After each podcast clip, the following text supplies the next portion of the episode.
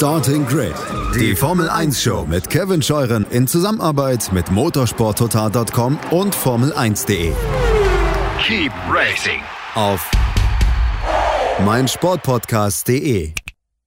Einen schönen guten Tag und herzlich willkommen zu Starting Grid, eurem Formel 1 Podcast auf meinsportpodcast.de. Ich bin Kevin Scheuren und es ist Zeit für den vierten Hörerstammtisch hier in der illustren Geschichte von Starting Grid und es ist heute wirklich volles Haus. Also heute haben wir den Tisch erweitert und äh, ja, an meiner Seite erstmal direkt links neben mir sitzt der stellvertretende Chefredakteur vom Motorsport Network Germany, Stefan Ehlen. Hallo Stefan. Wunderschönen guten Abend zusammen. Ich freue mich auf einen schönen Stammtisch. Rechts neben mir, da freue ich mich sehr drüber, sitzt die äh, Formel 1-Expertin vom ORF, eine Formel 1-Expertin beim ORF, beim ORF Motorhome. Sie ist selber Rennfahrerin und sie feiert heute ihre Podcast-Premiere hier bei uns. Nicht ihre generelle Podcast-Premiere, nein, denn sie war Lust am Montag noch bei Formula One, die vergangene Woche bei uns zu Gast waren. Zu Gast. Ich bin gespannt, ob ich heute bessere und neuere Fragen stellen kann für Sie. Corinna Kamper ist da. Hallo Corinna. Hallo, freut mich, dass ich da sein kann. Ich starte in meiner Podcast-Karriere jetzt voll durch. Ich merke das schon, ne? Nicht, dass der ORF auch bald was macht. Dann haben wir noch mehr Konkurrenz. wer weiß, wer weiß. So, und dann haben wir natürlich noch Hörer zu Gast, wie sich das für einen Hörerstammtisch gehört. Zwei davon waren an der Strecke. Es sind beides Österreicher. Ich begrüße zuerst ganz herzlich den Andreas. Hallo Andreas. Ja, servus in die Runde. Hi. Schön, dass du da bist. Auch hallo an Nico. Hallo Nico. Hallo, guten Abend in die Runde. Nicht an der Strecke, aber trotzdem da ist Ben. Hallo Ben. Ja, hallo, ich grüße euch. Live dabei bei F1 TV. ja, stimmt.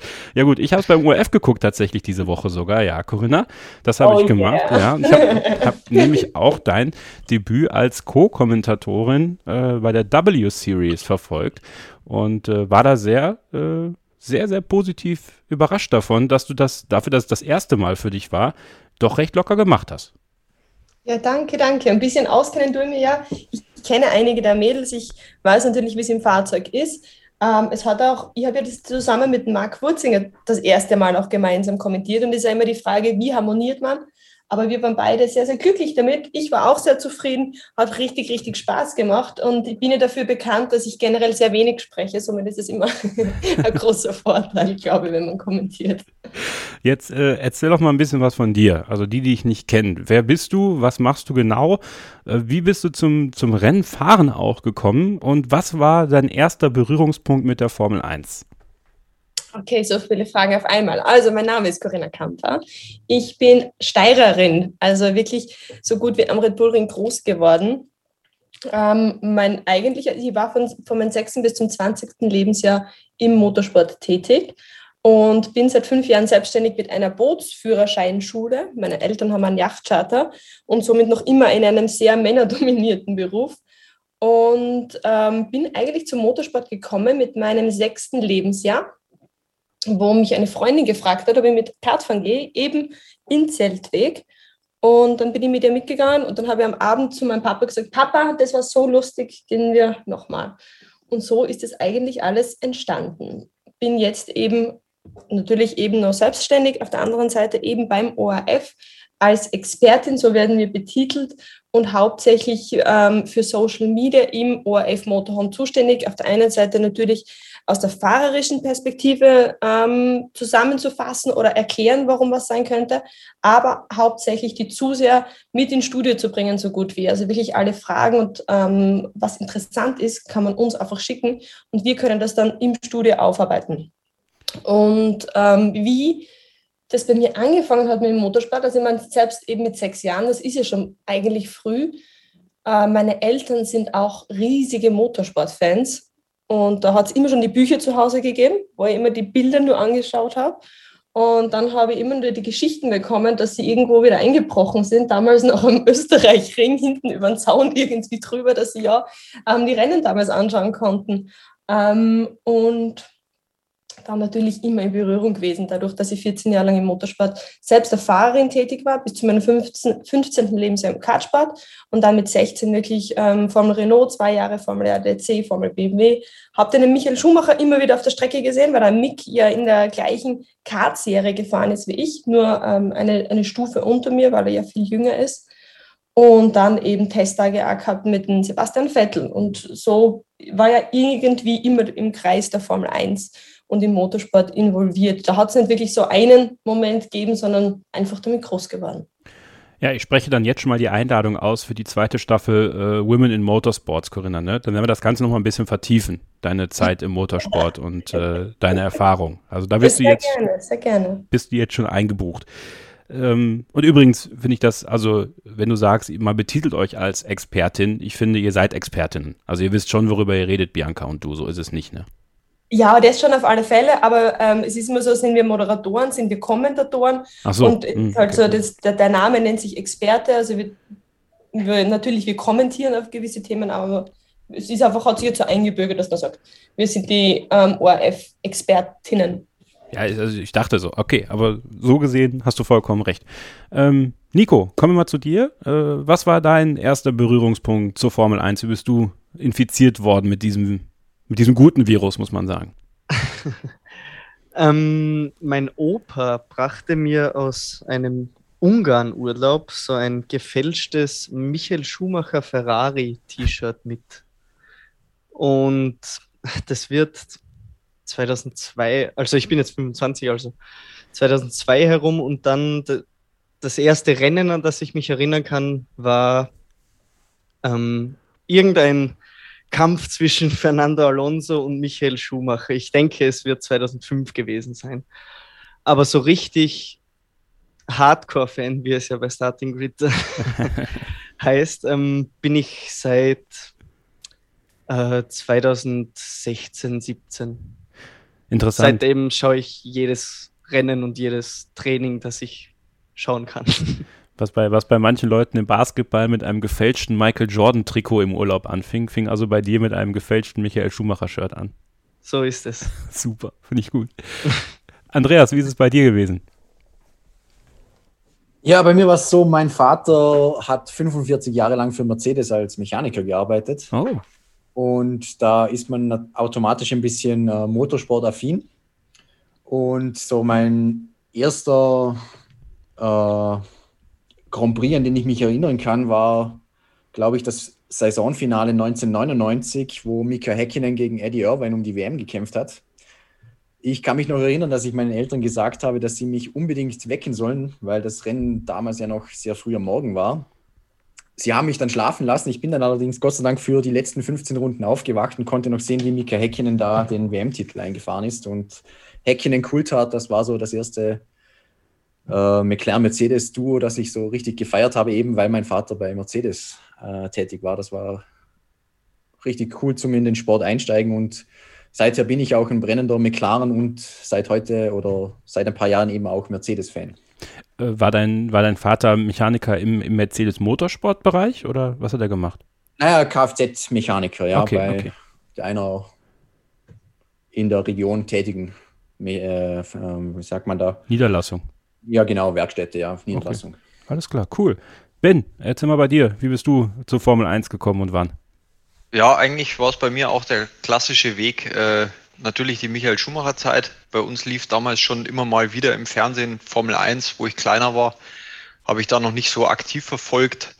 Ich würde sagen, die Saison 99 ähm, kann ich mir auf jeden Fall an den Unfall in Silverstone erinnern. Warst Das du da auch im schon- Schwimmbad?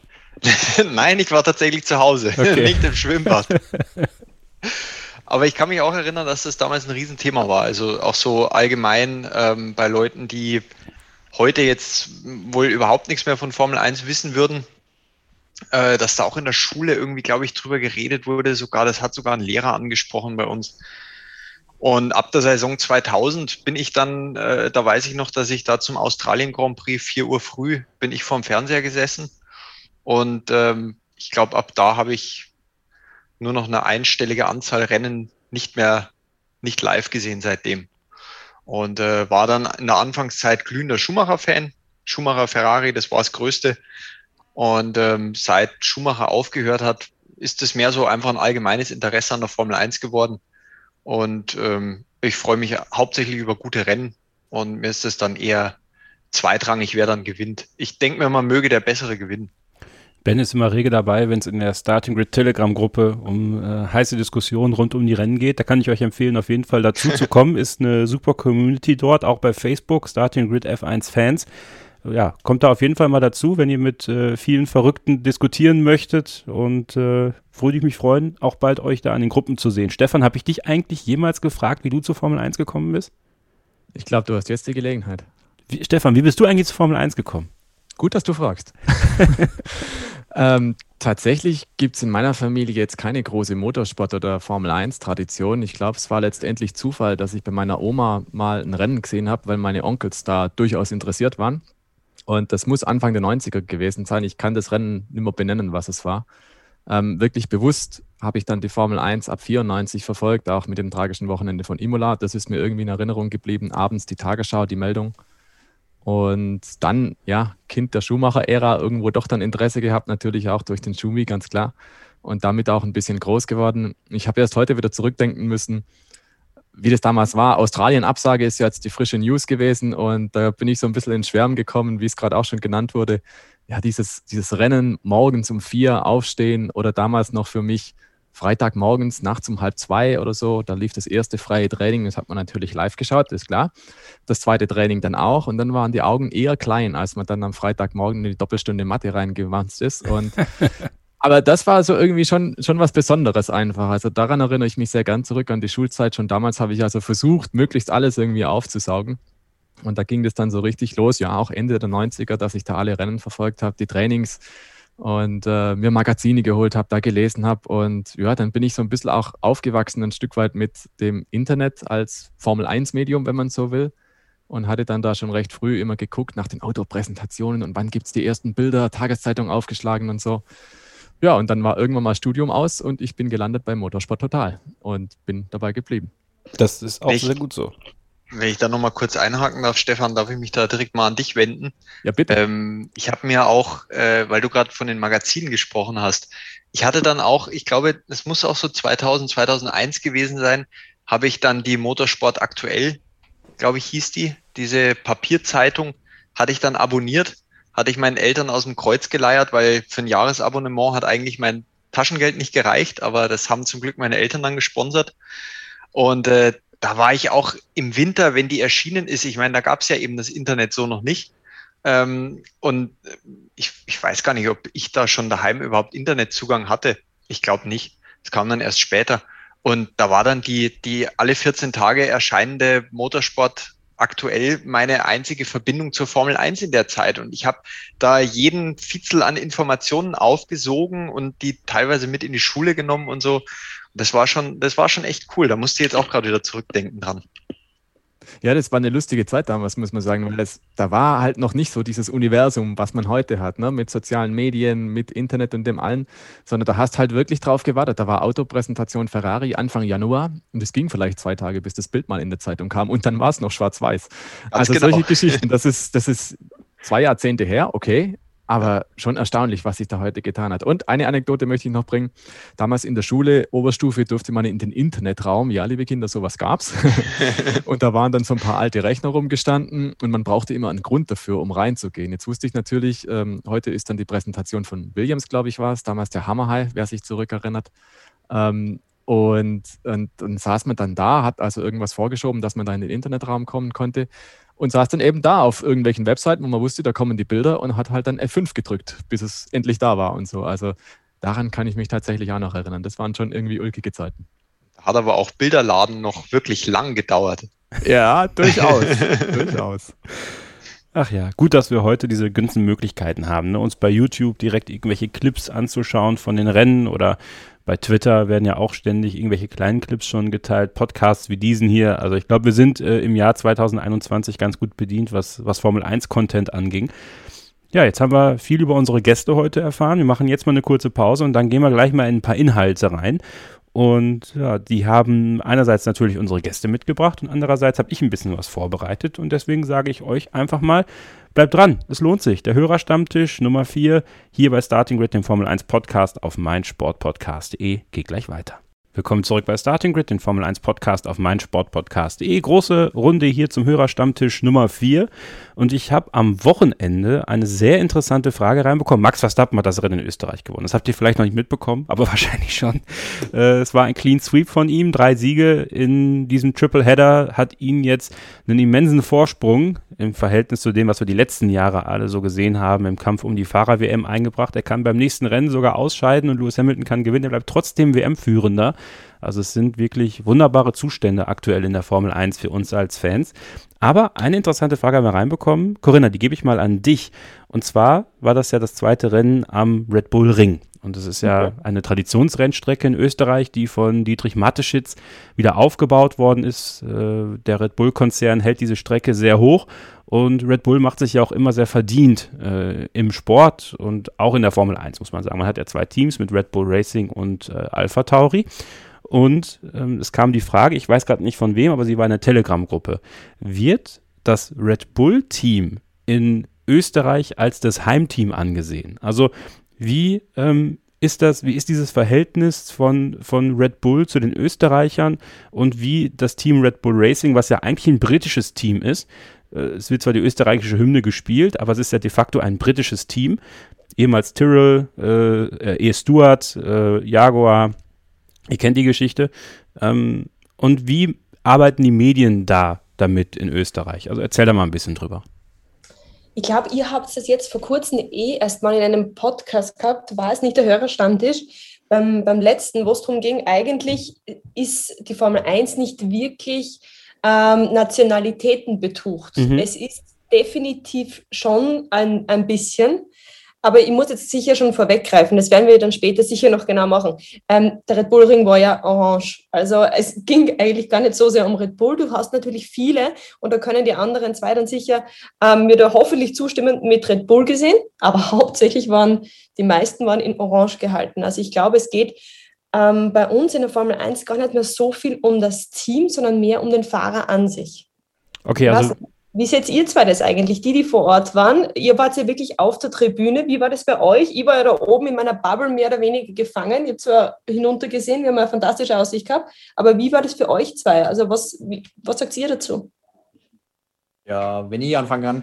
Also ich saß nach der ersten Kurve gleich die erste Tribüne. Das war die Red Bull Tribüne Sektor A wunderbaren Blick über die ganze Strecke, kann ich jedem empfehlen. Wer mal zum Red Bull Ring gehen möchte, ist das sicher einer der besten Blicke, die man da haben kann.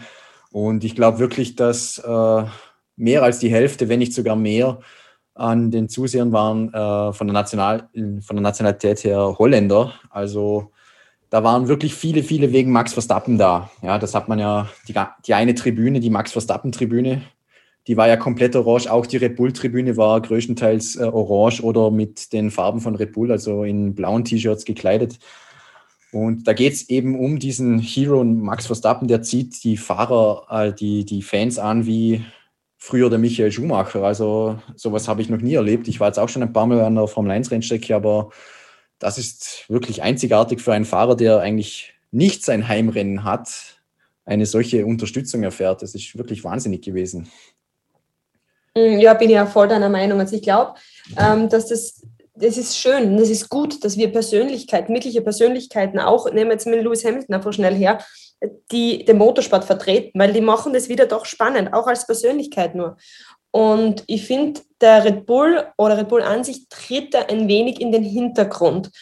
Und ich glaube, es überhaupt bei uns Österreicher ist momentan der, der Stolz einfach sehr stark vorhanden, dass wir Red Bull irgendwie schon dann doch mit Österreich verbindest und dass auch so viele Fahrer sagen, dass Österreich so schön ist und eine der schönsten Strecken oder der schönsten Landschaft. Aber ich kann das, wie gesagt, nur mal so aus meiner Erfahrung, eigentlich ist Red Bull da eher ein bisschen in den Hintergrund gerückt.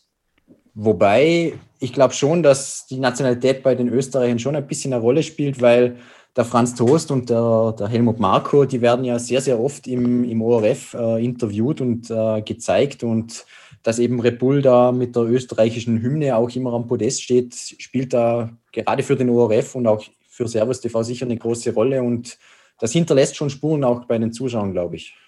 Ja, das auf alle Fälle. Also ich würde jetzt nicht sagen, es, es hat Red Bull gar nichts mehr damit zu tun, das nicht. Aber es ist, glaube ich, eben mehr der Fahrer, als es das Team ist.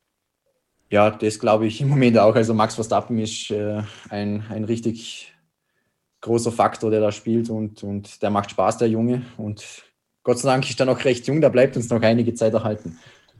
Das Spannende beim, beim Max finde ich ja auch, ähm, dass er wirklich dieser, dieser völlige Kontrast eigentlich zum Lewis Hamilton ist. Und das finde ich macht, macht die Sache jetzt auch so schön und so interessant anzusehen, weil er doch ein ganz anderer Typ ist.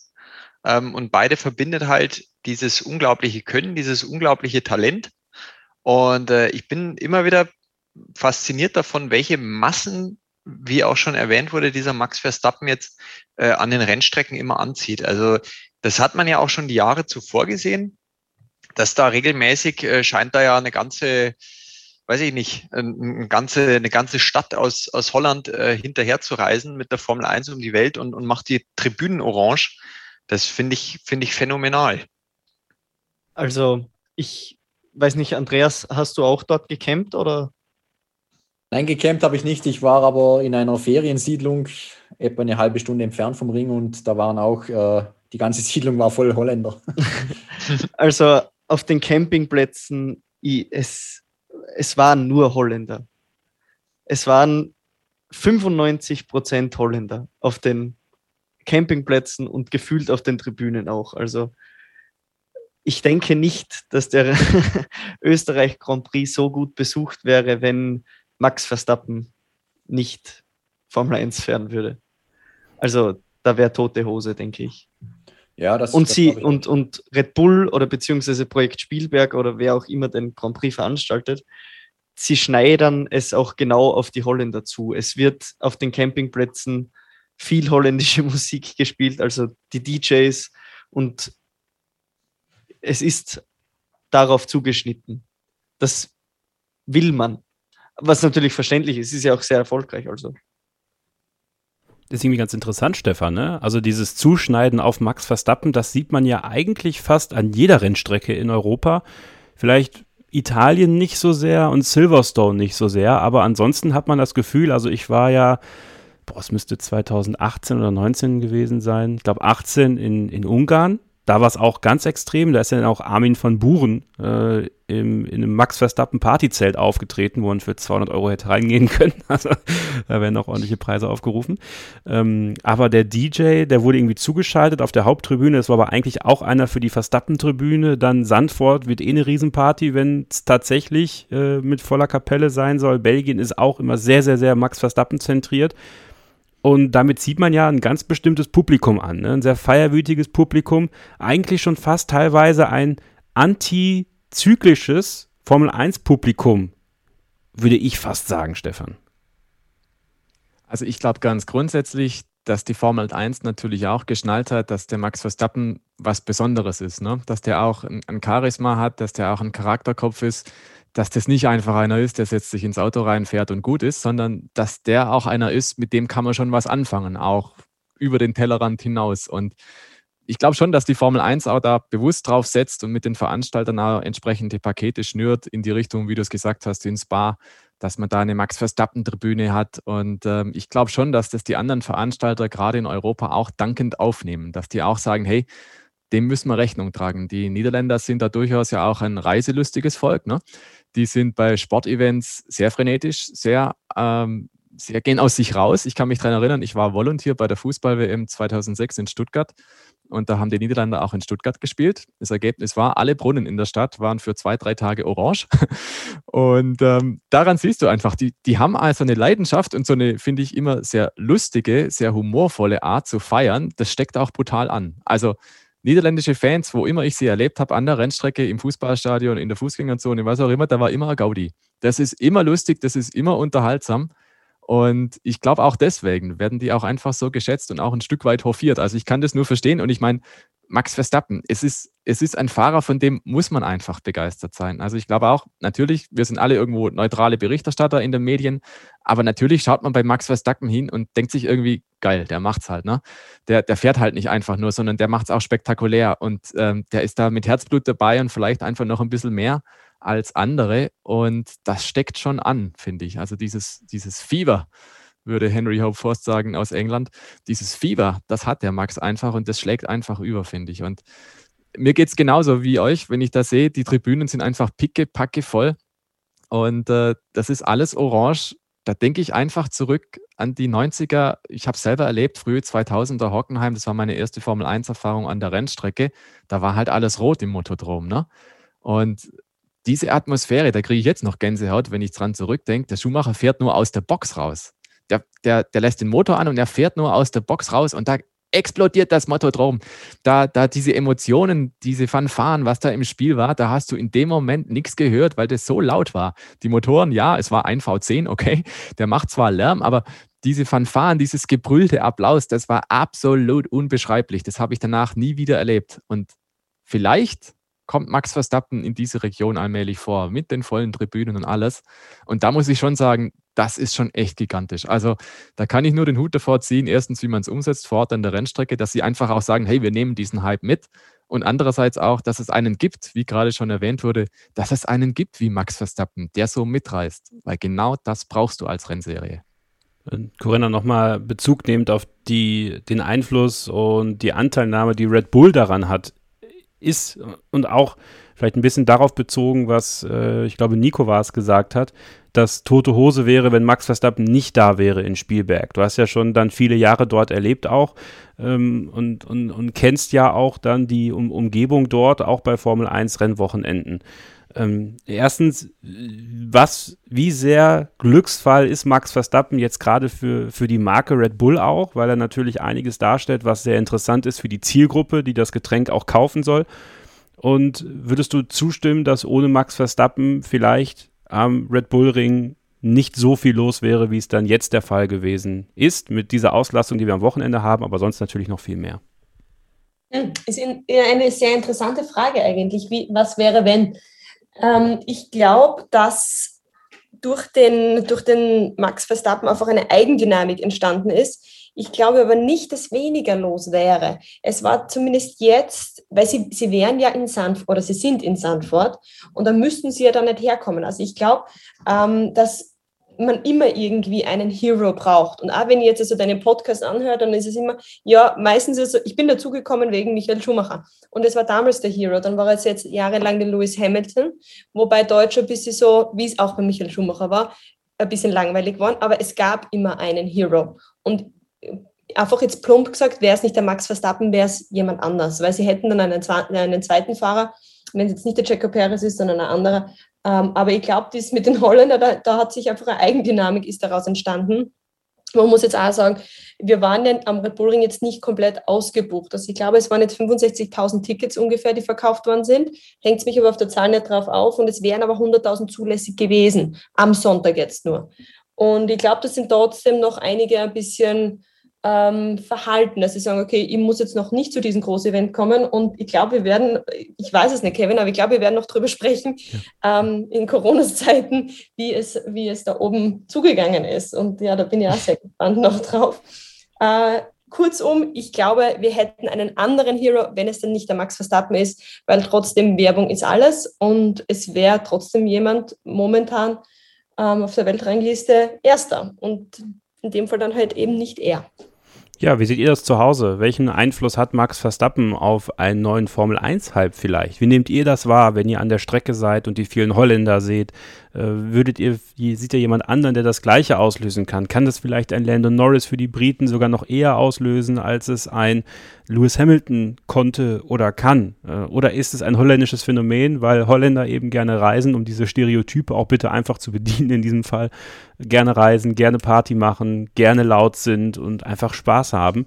Das würde ich gerne wissen. Schreibt uns einen Kommentar. Jetzt fange ich auch schon so österreichisch an. Schreibt uns einen Kommentar äh, auf unsere Social Media Kanäle. Könnt uns folgen bei Facebook, Twitter und Instagram. Alle Links dazu gibt es in den Show Notes und äh, bin ich sehr auf eure Eindrücke gespannt. Und Eindrücke ist ein gutes Stichwort auf das nächste Take. Wir machen jetzt eine kurze Pause und dann möchte ich gerne von Andreas und Nico wissen, wie haben Sie es an der Strecke erlebt? Wie ist es zu Corona-Zeiten und gerade jetzt, wo die Delta-Variante durch Europa fliegt, bei so einem Massenevent zu sein. 132.000 Zuschauer waren es ja am ganzen Wochenende. Nico hat dort auch noch gecampt. Also, da möchte ich viel drüber erfahren. Ihr denke ich auch. Bleibt dran hier bei Starting Grid, dem Formel 1 Podcast auf meinsportpodcast.de.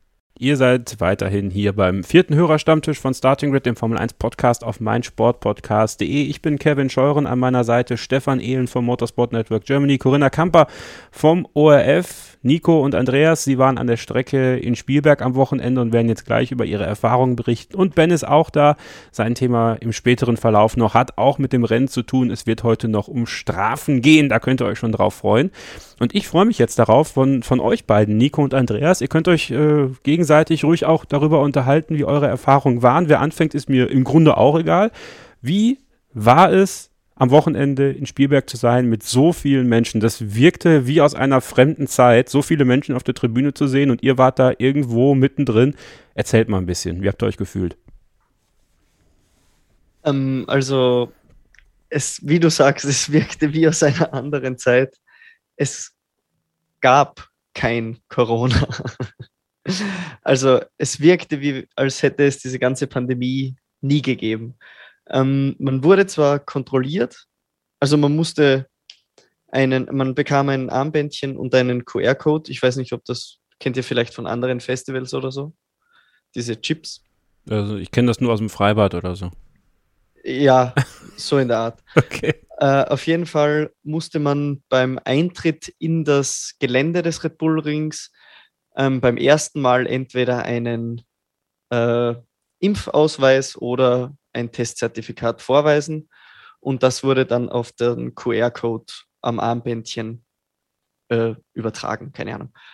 Und somit konnte man jeden Tag mit diesem Bändchen an so ein, eine Art Skilesegerät, Skipasslesegerät halten und man konnte durchgehen. Aber es war nirgends Maskenpflicht, es wurde eng an eng gefeiert. Also ja. War das also, also extrem sicher war es wahrscheinlich nicht. Ich, ich stelle dann jetzt mal die ganz plakative Frage: Hast du dich denn sicher gefühlt? Konntest du da dich so fallen lassen, dass du sagst, okay, ich vergesse das jetzt auch und, und nach, nach zwei, drei Bier ging es vielleicht etwas leichter? Wie, wie hat sich das vielleicht auch übers Wochenende bei dir entwickelt mit deiner Haltung dazu? Ähm, ich musste jeden Tag einen Selbsttest machen die sind nämlich in Österreich nur 24 Stunden gültig und ich hatte gerade vorher erst meine erste Impfung. Also fühlte ich mich in diesem Sinne sicher, dass ich immer getestet war. Und nachdem es ja im Freien war und man auf dem Gelände bis auf Sonntag schon eher Platz hatte, wurde jetzt nicht so stark gedrängt und ich persönlich achtete auf Abstand aber wie du gesagt hast, mit am späteren Abend wurde es immer egal, tatsächlich. Mhm, mh. Andreas, wie war das bei dir? Ja, also sicher habe ich mich auch gefühlt. Ähm, ich hatte Corona letztes Jahr im November. Oh, okay. Und äh, ich bin auch einmal schon geimpft. Die zweite Impfung habe ich dann nächste Woche. Und ich habe auch einen Antikörpertest schon machen lassen und ich habe recht gute Antikörperwerte. Also für mich selber habe ich da überhaupt kein Problem gesehen und ich glaube, bei solchen Großevents spielt auch eine gewisse Eigenverantwortung einfach mit, dass man für sich selber und auch für andere da schon ein bisschen mitdenkt. Und ich glaube, das hat eigentlich gut funktioniert, weil diese 3G-Regel in Österreich genesen, getestet oder geimpft wurde da wirklich äh, penibel genau kontrolliert, wie es der Nico vorher gesagt hat, mit diesem QR-Code. Und von dem her war das schon gut und kann man sich auch sicher fühlen.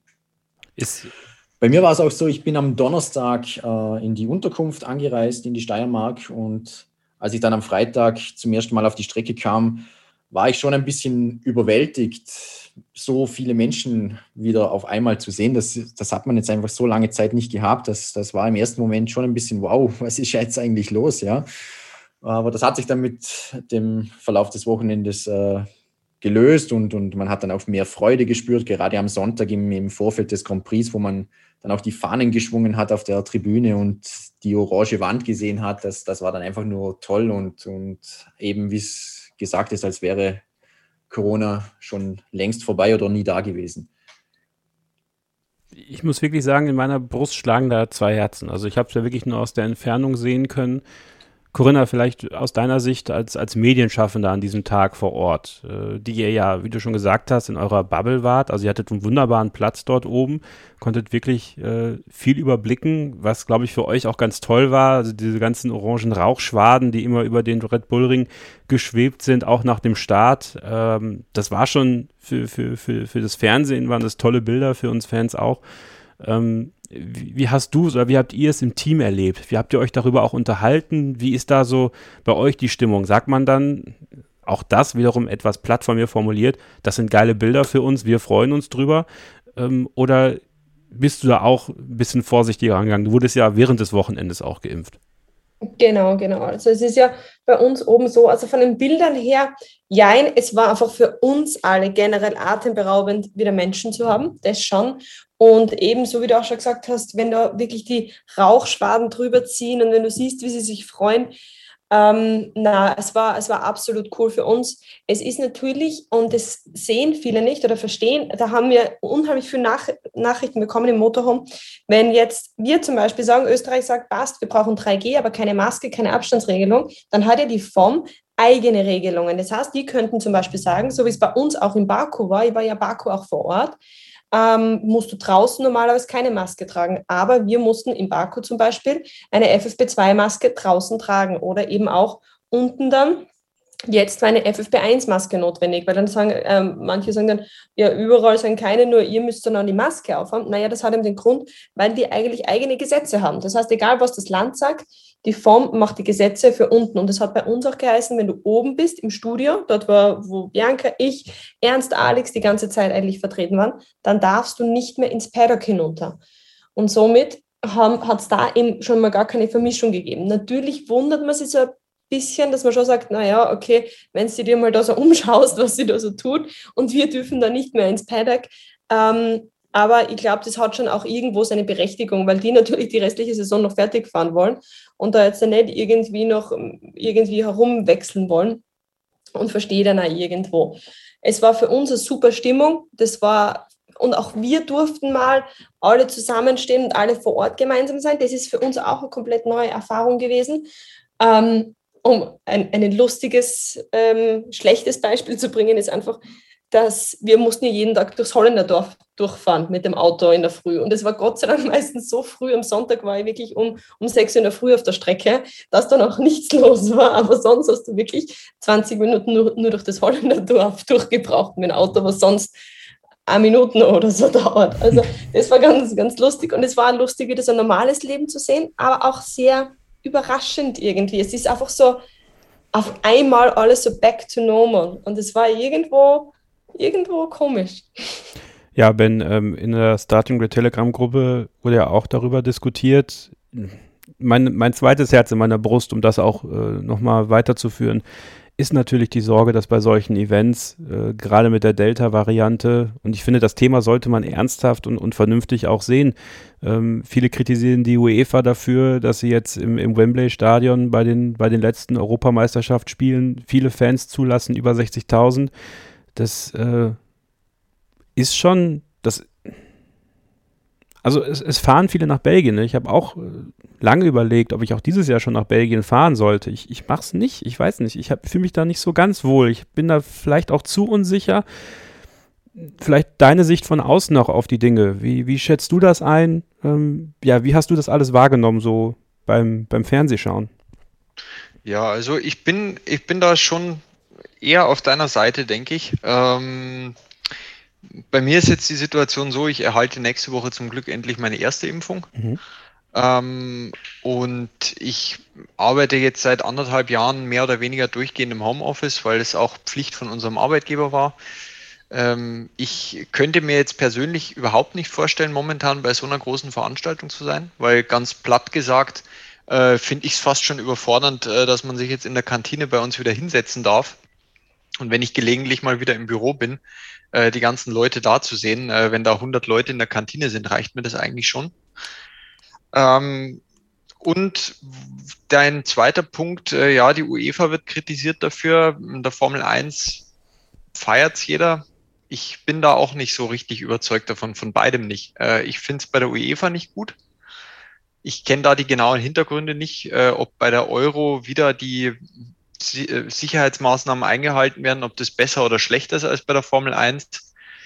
Natürlich hat es tolle TV-Bilder erzeugt. Also jetzt mal rein aus der Sicht, für mich als Fernsehzuschauer war es natürlich gigantisch, sich das anzugucken, die orangenen Tribünen zu sehen.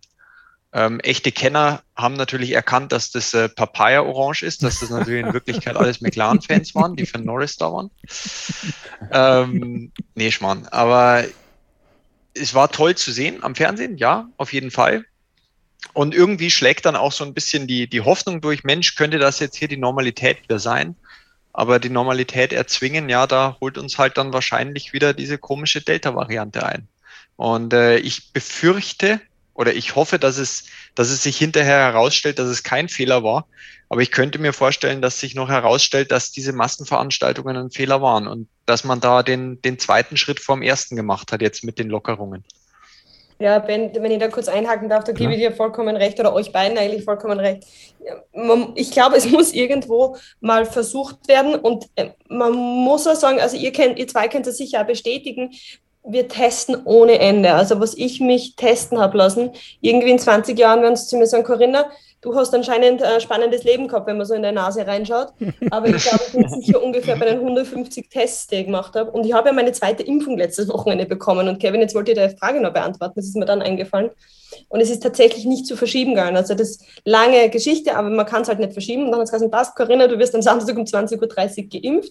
Bin extra zurück nach Graz gefahren. Ach krass. Und eigentlich ist mir gut gegangen, an und für sich. Es war dann nur so zehn Minuten vor Showbeginn, habe ich Herzrasen bekommen, weil mir gedacht habe, bin ich jetzt nervös oder ist das jetzt die Impfung? Oh, oh. Und dann, ja, genau, das war's. Und dann während der Show, ähm, ich habe brutale Hitzewallungen gehabt. Irgendwann sagt so der Wurz Alex zu mir, heute ist kalt, gell? weil er ist ja wirklich immer nur in seinem Hemd und wir sind jetzt Outdoor, in diesem Autostudio gesessen und ich habe so gut wie, so bin ich mal halt vorgekommen, richtig verschwitzt.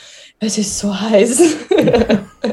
und das ist die Maske. Jedes Mal, wenn wir Interview hatten, ist die Maske hergekommen und hat mich neu abgetupft. Oh. Weil mir wirklich, wirklich heiß war. Aber Gott sei Dank habe ich noch Herzrasen gehabt und mir war heiß. Sonst habe ich Gott sei Dank nichts gehabt. Aber das ist halt auch so die Sicherheit irgendwo. Ich hätte es nicht, ich hätte es verschieben können, ja. Ähm, Wäre mir ja lieber gewesen, aber ich denke mal auch irgendwo, okay, jetzt lassen wir uns alle impfen, jetzt testen wir uns. Ähm, möglicherweise ist es noch zu früh. Das kann schon sein. Aber ich denke mal, irgendwann musst du einen, so blöd es anhört, Testlauf machen und jetzt werden wir eh sehen in zwei, drei Wochen, was sich das so rausstellt. Ja, hoffentlich ist Spielberg kein neues Ischgl, da kennt man sich ja in Österreich mit aus. Ne? Na, ist momentan Spanien. Spanien ist ganz verschrien. Wie geht's eigentlich den Leuten auf Ibiza und was macht CH Strache so? Ähm, HC. HC, ja, sorry, bin kein Experte für diese, für diese Sachen. Ähm, Stefan, vielleicht noch ein Statement zu dir zu dem Thema, ähm, bezogen auf ähm, die Rolle der Formel 1 in diesem Fall. Da habe ich mir auch viele Gedanken drüber gemacht. Die Formel 1 hat im letzten Jahr, muss man sagen, als globaler Zirkus und keine Serie dieser Welt, keine Sportserie dieser Welt ist so global unterwegs gewesen, trotz Corona, wie es die Formel 1 war. Man hat Bubbles aufgemacht, man hat wirklich strenge ja, Regularien eingeführt, wer kann wo sein, wie, was, warum, wann. Und jetzt hat man zum ersten Mal so, also zumindest ging es mir so, die Angst gehabt, dass sich die Formel 1 das, was sie so aufgebaut haben, wofür sie auch sehr viel Anerkennung bekommen haben, mit dem Arsch einreißen könnten, wenn sie jetzt zu schnell wieder alles aufmachen, während in Europa eventuell eine neue Variante tobt. Wie schätzt du das ein und, und könnte das, auch das, ne, ich finde das kurz zum Stammtisch dazu, haben wir mal diese Parole raus, wenn es jetzt wirklich komplett nach hinten losgeht, der größte Image-Schaden der Formel 1, vielleicht sogar der Geschichte werden? Hm, das ist natürlich eine, eine Frage, die hat eine sehr große Dimension, ja. Also gehen wir vielleicht nochmal zurück zum letzten Jahr. Da hatte ich eher sogar das Gefühl, ich persönlich, es war vielleicht auch in Spielberg noch ein bisschen zu früh, um da anzufangen. Andererseits, Red Bull, Spielberg, Projekt Spielberg, die ganzen Hinterleute dort, das war natürlich auch ideal. Also da sind ja Leute einfach da, die wissen, wie man eine Veranstaltung aufzieht, die, die, die hängen da wirklich auch dahinter. dass das Projekt Spielberg ist ja so eine Herzensangelegenheit für viele auch. Und da hast irgendwo die Sicherheit gehabt, ja, das passt schon. Die kriegen das auf die Beine gestellt. Also einen besseren Startort für die Formel 1 so damals hätte man sich nicht wünschen können. Ich persönlich hätte den Eindruck gehabt, das war tatsächlich noch zu früh. Jetzt in diesem Jahr habe ich den Eindruck, dass man jetzt so sehr an diesen 23 Rennen auch festklebt, dass man jetzt so sehr drauf drängt, die Leute müssen wieder zurück an die Rennstrecke und in geballter Masse. Ähm, das sehe ich schon auch ein bisschen kritisch, muss ich sagen, weil muss man es jetzt übers Knie brechen? Das, das kommt mir so ein bisschen so vor, tatsächlich, als, als könne es jetzt nicht schnell genug gehen, um in die Normalität zurückzukehren. Und als, als müsse die Formel 1 auch so eine Art Wiedergutmachung leisten. Also man kann schon den Eindruck kriegen, dass Stefano Dominicali aus Gründen daran klebt, dass er sagt, am Ende muss die 23 stehen. 23 Rennen, Rekordkalender. Es ist nicht ganz der Rekordkalender, weil es gab schon mal mehr Formel 1 Rennen, aber nie so viele in einer Weltmeisterschaftssaison. Ähm, das ist schon das ist schon irgendwie merkwürdig und da kann man schon den Eindruck kriegen, glaube ich, dass da mehr dahinter steckt. Und was soll dahinter stecken außer Geld? Ne?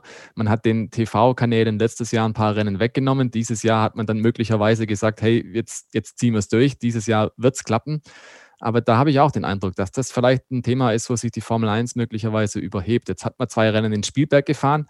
Ähm, es wird möglicherweise nochmal ein Tripleheader kommen, wenn dann vielleicht ein Ersatzrennen gefunden wird, hinten raus für Australien.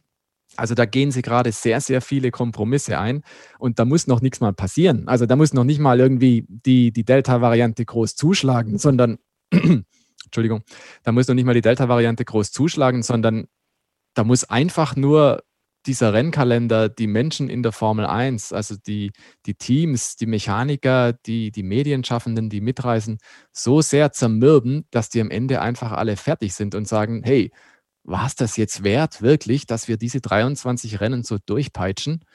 Und da stelle ich mir gerade echt die Frage, ob das wirklich clever war. Und wenn dann noch dazu kommt, möglicherweise, dass man sagt, hey, man hat sich da verhoben, vielleicht zu früh Zuschauer zugelassen, vielleicht zu früh diese emotionale Karte gespielt, in Anführungszeichen, dass man sagte, hey, wir senden jetzt in die Welt hinaus, es sind wieder Hunderttausende an der Rennstrecke und das ist super und das ist super. Ähm, ich glaube, der größte Image-Schaden für die Formel 1 wäre es wahrscheinlich nicht, weil wir haben ja auch gerade gehört, die Euro macht es ja nicht anders. Ähm, ich glaube eher, die Formel 1 schießt sich mit anderen Sachen ins Bein, wenn sie mal wieder Regeländerungen versiebt zum Beispiel oder ein lustiges Qualifying aufsetzt, das nicht funktioniert oder Indianapolis 2005. Ich glaube, sowas hinterlässt nachhaltigere Spuren. Ähm, jetzt ist es ja tatsächlich ein globales Phänomen, diese Pandemie und auch andere äh, Sportarten, andere ja, Entitäten, andere Institutionen gehen das ein bisschen offener an, das Thema.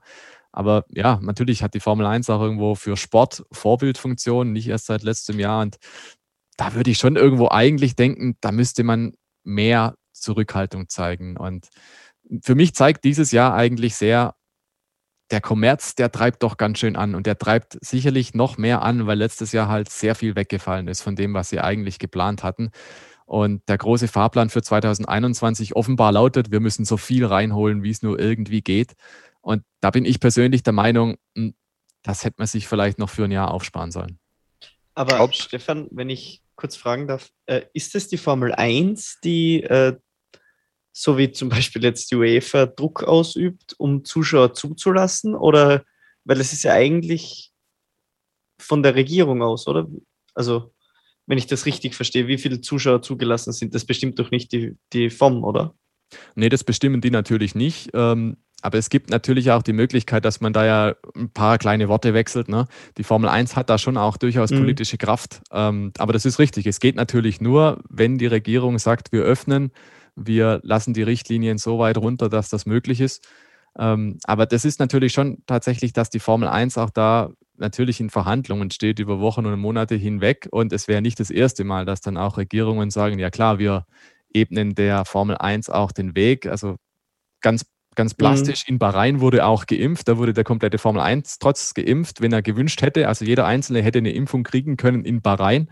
Es gibt also durchaus auch Veranstalter mhm. oder Veranstaltungsorte, die rollen der Formel 1 tatsächlich den roten Teppich aus. Und das muss nicht überall der Fall sein.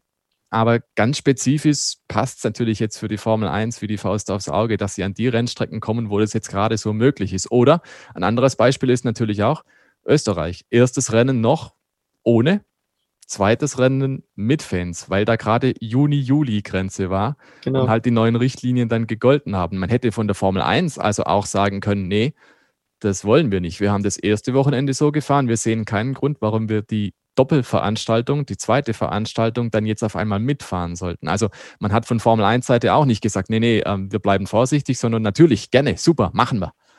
ja, das kann man ihnen vielleicht schon auch irgendwie angreifen. Andererseits natürlich, wenn es erlaubt ist, machen sie es. Sie wären es blöd, sie würden es nicht machen. Also wie auch immer man es tut, man macht es richtig, man macht es falsch. Das muss dann Zukunft natürlich dann zeigen.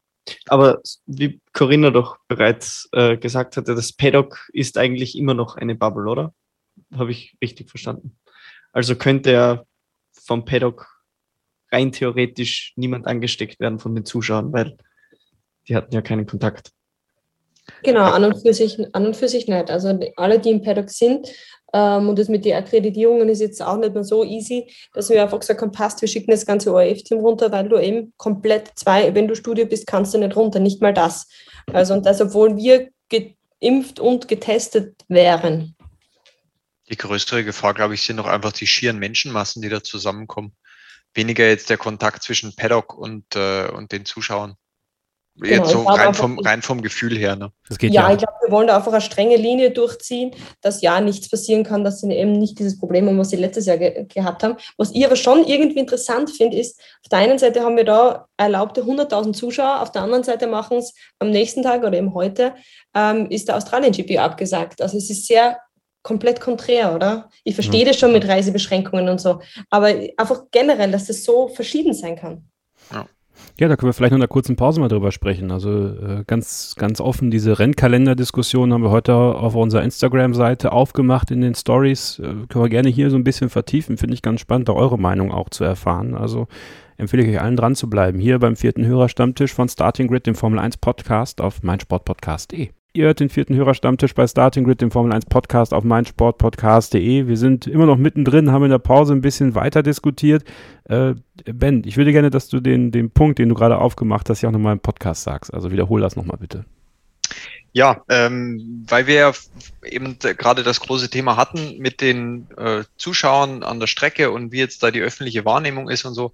Mir ist dann wieder eingefallen, dass vor genau einem Jahr oder ziemlich genau einem Jahr nach zwischen den ersten Österreich-Rennen, glaube ich, war es, ähm, die Charles Leclerc und, und andere Personen aus dem Paddock noch offiziell verwarnt wurden und gerügt wurden, weil sie ja zwischen den Rennen noch ähm, nach Hause geflogen sind und glaube ich da dann auch auf Instagram irgendwelche Bilder waren, dass sie beim Mhm. Essen waren oder irgendwas. Und äh, man jetzt ein und, und letztes Jahr war das alles noch so behütet und sicher und ich hatte vor allem auch den Eindruck, damals war es einfach nur, okay, ein Glück können wir wieder Rennen fahren, ein Glück können wir irgendwas machen und ähm, jetzt bringen wir das so sicher und so kontrolliert wie nur irgend möglich über die Bühne und gehen gar kein unnötiges Risiko ein. Und äh, dieses Jahr hat man eben das Gefühl, das ist auch das, was Stefan vorhin schon gesagt hat, dass einfach die Scheunentore wieder aufgemacht werden und äh, man möchte vielleicht auch einfach so viel wie möglich Geld verdienen und da ist jetzt politischer und finanzieller Druck dahinter, das einfach alles zuzulassen und dann Augen zu und durch.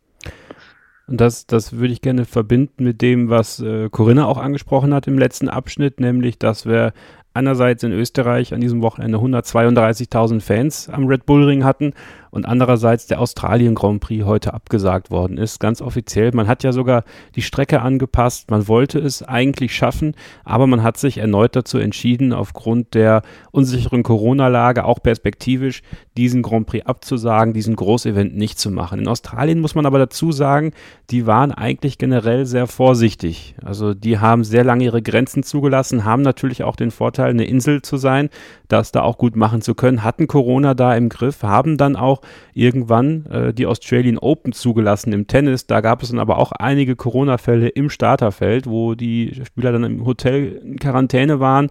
Dann ähm, gab es große Fußballspiele, die sie da hatten mit vollem Haus. Da war Australien quasi dann Vorreiter. Jetzt dreht das alles langsam wieder ein bisschen die Grenzen. Ja, vermutlich wird sich Australien auch wieder abschotten auf kurz oder lang. Ähm, und ich bringe auch den Punkt ein, den Stefan dann reingebracht hat. Und ich erinnere mich an ein Interview mit Chase Carey bei Beyond the Grid. Quasi sein Abschiedsinterview, wenn man so will. Da hat er schon angekündigt, egal was ist, 23 Rennen werden es dieses Jahr. Und ähm, ja, vielleicht, Corinna, äh, deine Einschätzung dazu. Müssen es 23 Rennen sein? Ähm, es wäre ja der Grand Prix zwischen Brasilien und Saudi-Arabien in dem Fall. Das ist der 21. November.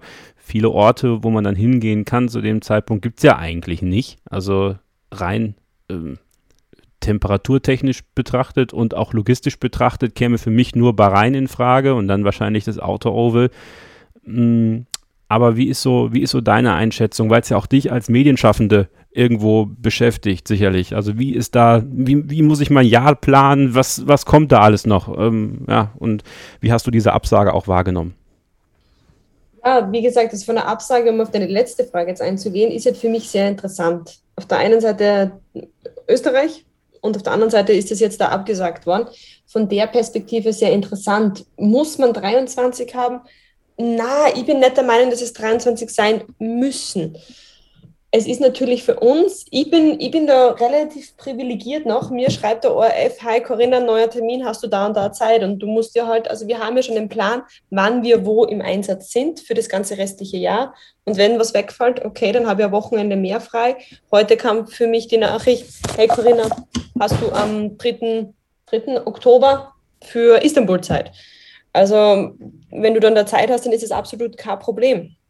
Und es geht dann auch relativ schnell. Also, wie gesagt, ich bin da relativ privilegiert, dass ich da einfach sagen kann, okay, dann halt nicht dieses Wochenende, sondern das nächste. Ich glaube, das ist für die Teams natürlich logistisch her, dass du sagst, okay, wir nehmen was so wie Red Bull, was nah beieinander ist, um auch irgendwo den, so blöd sich's anhört, den Umweltgedanken einfach ähm, hinterfragt und das mit einbezieht. Stefan, ähm, auch deine Meinung da gerne zu. Ähm, 23 Rennen, 22 Rennen, welches Rennen könnte für Australien einspringen? Befindet man sich da wirklich sehr, und du hast es ja eigentlich auch schon wunderbar zusammengefasst, in dieser Diskussion Cash is King, die Lewis Hamilton mal aufgemacht hat? Ja, absolut. Ich glaube, da läuft die Formel 1 wirklich so ein bisschen Gefahr, ja, in einem falschen Licht dargestellt zu werden, so, so ein bisschen geldgierig auch. Und ja, ich bin mir nicht sicher, ob das gut ist für die, für die Außendarstellung der Rennserie. Da ich glaube auch wie du, möglicherweise wird es der Outer Track in Bahrain, was jetzt von der Strecke her nicht so schlecht wäre. Mhm. Ähm, ganz grundsätzlich hat es ja ein tolles Rennen geliefert letztes Mal. Äh, in der Region gibt es auch nicht allzu viele andere Rennstrecken. Es gibt, glaube ich, noch Dubai, was auch gerade Grade One hätte was auch Formel 1 tauglich wäre grundsätzlich. Also es, es gäbe sicherlich Möglichkeiten. Wir wissen ja seit letztes Jahr, es, es geht auch kurzfristig mal was. Ne? Also Rennstrecken, die bisher nicht auf dem Schirm waren, könnten dann auch in Frage kommen auf einmal. Ja, ich, ich denke halt nur, es, es müsste nicht unbedingt sein, dass man die 23 da voll macht. Also ich glaube, da würde die Formel 1 durchaus Respekt gewinnen, wenn sie sagen würde, okay, das war jetzt der Plan, wir erkennen aber die Notwendigkeit, dass wir jetzt reduzieren müssen aufgrund der Umstände. Ich glaube, das würde auf offenere Ohren stoßen, als wenn man jetzt sagt, und auf jeden Preis, wir ziehen diese 23 durch, weil da kriegt irgendwann jeder mal das Kopfschütteln und denkt sich, Entschuldigung, aber was genau ist jetzt so wichtig an diesen 23 Rennen? Weil ich glaube, irgendwo fehlt dann auch das Verständnis. Man will auf Teufel komm raus, Entschuldigung für den Ausdruck, diese 23 Rennen hier durchziehen und man darf ja auch nicht vergessen, also es ist noch gar nicht lang her, da war der Rennkalender bei 16, 17 und das für im Prinzip seit den 70er Jahren bis in die 90er rein. Das war so die maximale Zahl. Ne? Diese 16, 17 Rennen haben sich über zwei, drei Jahrzehnte gehalten und das nicht ohne Grund. Da hat da viele, viele Fans haben das so empfunden als, das ist eine wunderbare Anzahl, das ist auch für die Teams machbar vor allem. Corinna hat es ja auch gerade gesagt, das ist für die Teams eine, eine, eine Anzahl, die kann man bewältigen. Und das war auch so eine Anzahl, wo du sagen musst, naja, ähm, da hat jeder Grand Prix auch eine gewisse Wertigkeit. Wenn du die dann zum Beispiel im 14-Tage-Rhythmus machst, das gab es ein einziges Mal, dass alle Rennen in 14-Tage-Abstand durchgeführt wurden, das war 2000 der Fall, dann hast du da erstens auch mal so ein bisschen Momentum drin, ne? es ist alles geregelt, es geht alles prima weg. Ähm, aber du hast auch genug Abstand, dass dieses Rennen einfach für sich stehen kann. Jetzt, wenn du zum Beispiel nach dem Tripleheader zurückschaust und denkst, ja, was war jetzt Szene XY, in welchem Rennen du kommst durcheinander. Natürlich war es zweimal die gleiche Rennstrecke, dann war Frankreich davor noch, aber wer hat jetzt in welchem Rennen nochmal was gerissen? Also das wird schon echt schwierig zu überschauen. Und jetzt denk mal ran, wir gehen in die zweite Saisonhälfte, da kommen dann nochmal drei, try, da kommen dann nochmal drei Tripleheader, so rum. Also da glaube ich, ist einfach, das ist Informations-Overkill. Das kann doch keiner mehr aufnehmen. Also es werden sich auch die wenigsten Fans, also die Hardcore-Fans machen es garantiert, ja. Aber die wenigsten vielleicht Gelegenheitszuschauer werden sich drei Rennwochen in Folge die Formel 1 von A bis Z gehen. Das, das geht nicht. Das ja. kannst du auch nicht mit deinem Privatleben vereinbaren, glaube ich. Und da, glaube ich, entfernt sich die Formel 1 gerade mit diesen Tripleheadern, mit diesen 23 Rennen möglicherweise zu sehr von ihrer Basis. Also ich halte es persönlich für keine sehr gelungene, keine sehr ideale Entwicklung und bin sehr gespannt. Deswegen jetzt Frage auch ans Plenum. Ähm, was ihr denkt. Also denkt ihr eher, geil, 23 Rennen, super, mehr denn je, will noch mehr? Oder sagt ihr auch vielleicht in die Richtung, naja, also weniger war auch schon mal mehr? Dafür macht uns der Max Verstappen das jetzt ja eh leicht. Also in den Triple Header, den merkst du, wer das gewonnen hat. das stimmt, ja. Sehr gut. War, ja. Es war übrigens das erste Mal, habe ich irgendwo gehört, dass ein Fahrer an drei aufeinanderfolgenden, also auf, an drei kalendarisch aufeinanderfolgenden Rennwochenenden ein Rennen mit Grand Prix-Status gewonnen hat. Das ist noch nie passiert. Stefan, kannst du das bestätigen? Ich mache mir auf jeden Fall gleich eine Notiz für mögliche weitere Bücher. Nein, also äh, das kann ich, glaube ich, bestätigen. Ähm, das liegt einfach daran, dass es bisher sehr, sehr selten diese Triple-Header gegeben hat mit WM-Status. Es gab ja schon, ich glaube 1954 müsste es gewesen sein, da gab es noch mehr Formel-1-Rennen im Jahr, ähm, weil es da viele Rennen ohne WM-Status gab. Die waren wirklich im Wochenrhythmus durch. Ne? Da gab es, glaube ich, neun Wochen am Stück immer irgendwo Formel-1-Rennen, aber nie dreimal in Folge der gleiche Sieger. Also schon einmalig, was da gerade passiert. Erinnert ihr euch daran, dass man sagte, wir wollen keine Triple Header mehr und jetzt haben wir vier diese Saison? Denkt da mal drüber nach. Gucken wir auf den Kalender, der noch so, der noch so da ist. Andreas Nico, dann gerne auch eure Meinung dazu. Also Großbritannien dürfte safe sein. Ungarn wird eh gefahren. Belgien, Holland, gehe ich auch mal von aus, Monza. So, und dann kommen wir schon in den Bereich, der interessant wird. Russland äh, fängt aktuell an, so ein bisschen Schnappatmung zu bekommen wegen der Delta-Variante. Ähm, Japan, Olympische Spiele stehen an. Also, das sind schon mal zwei Wackelkandidaten.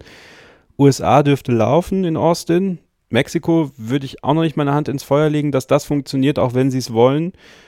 Brasilien, hm, ja, doch. Mit Bolsonaro dürfte es laufen. Äh, Saudi-Arabien wird eh gefahren und dann Abu Dhabi.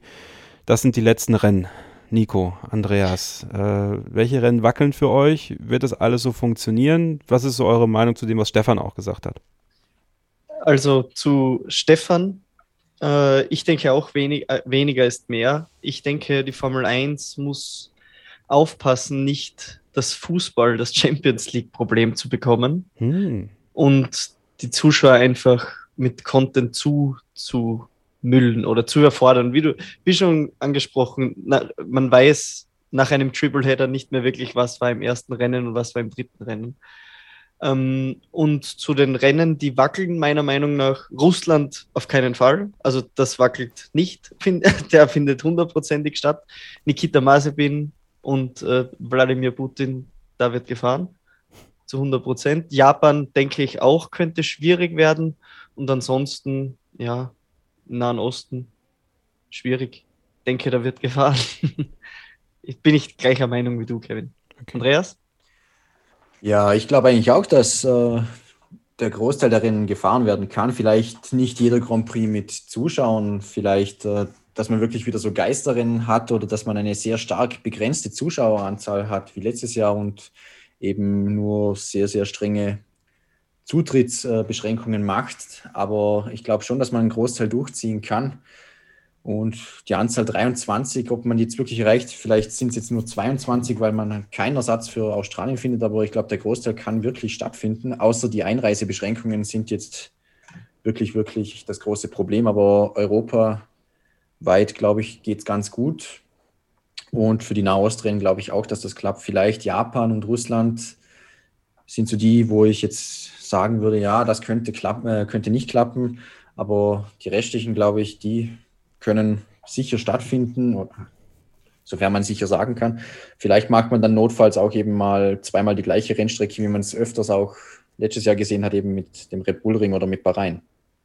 Ben? Also erstmal muss ich sagen, 23 ist zu viel. Mhm. das ist totaler Content-Overkill meiner Meinung nach. Wenn man dann am, am Montag willst du dir dann angucken auf YouTube Best of Team Radio, dann äh, gucke ich immer noch auf F1 TV, äh, zum Beispiel Radio Rewind und äh, die ganzen Shows, dann möchte ich Podcasts hören, äh, Artikel lesen und bei drei Rennen in Folge also ich war jetzt letztes Wochenende so weit, dass ich gesagt hätte, ja, da müsste jetzt keine Formel 1 sein wegen mir. Und ich finde es jetzt auch gut, dass jetzt wieder mal eine Pause ist. Ähm, es wird alles so beliebig. Das ist für mich das Problem. Die Rennen werden zu beliebig.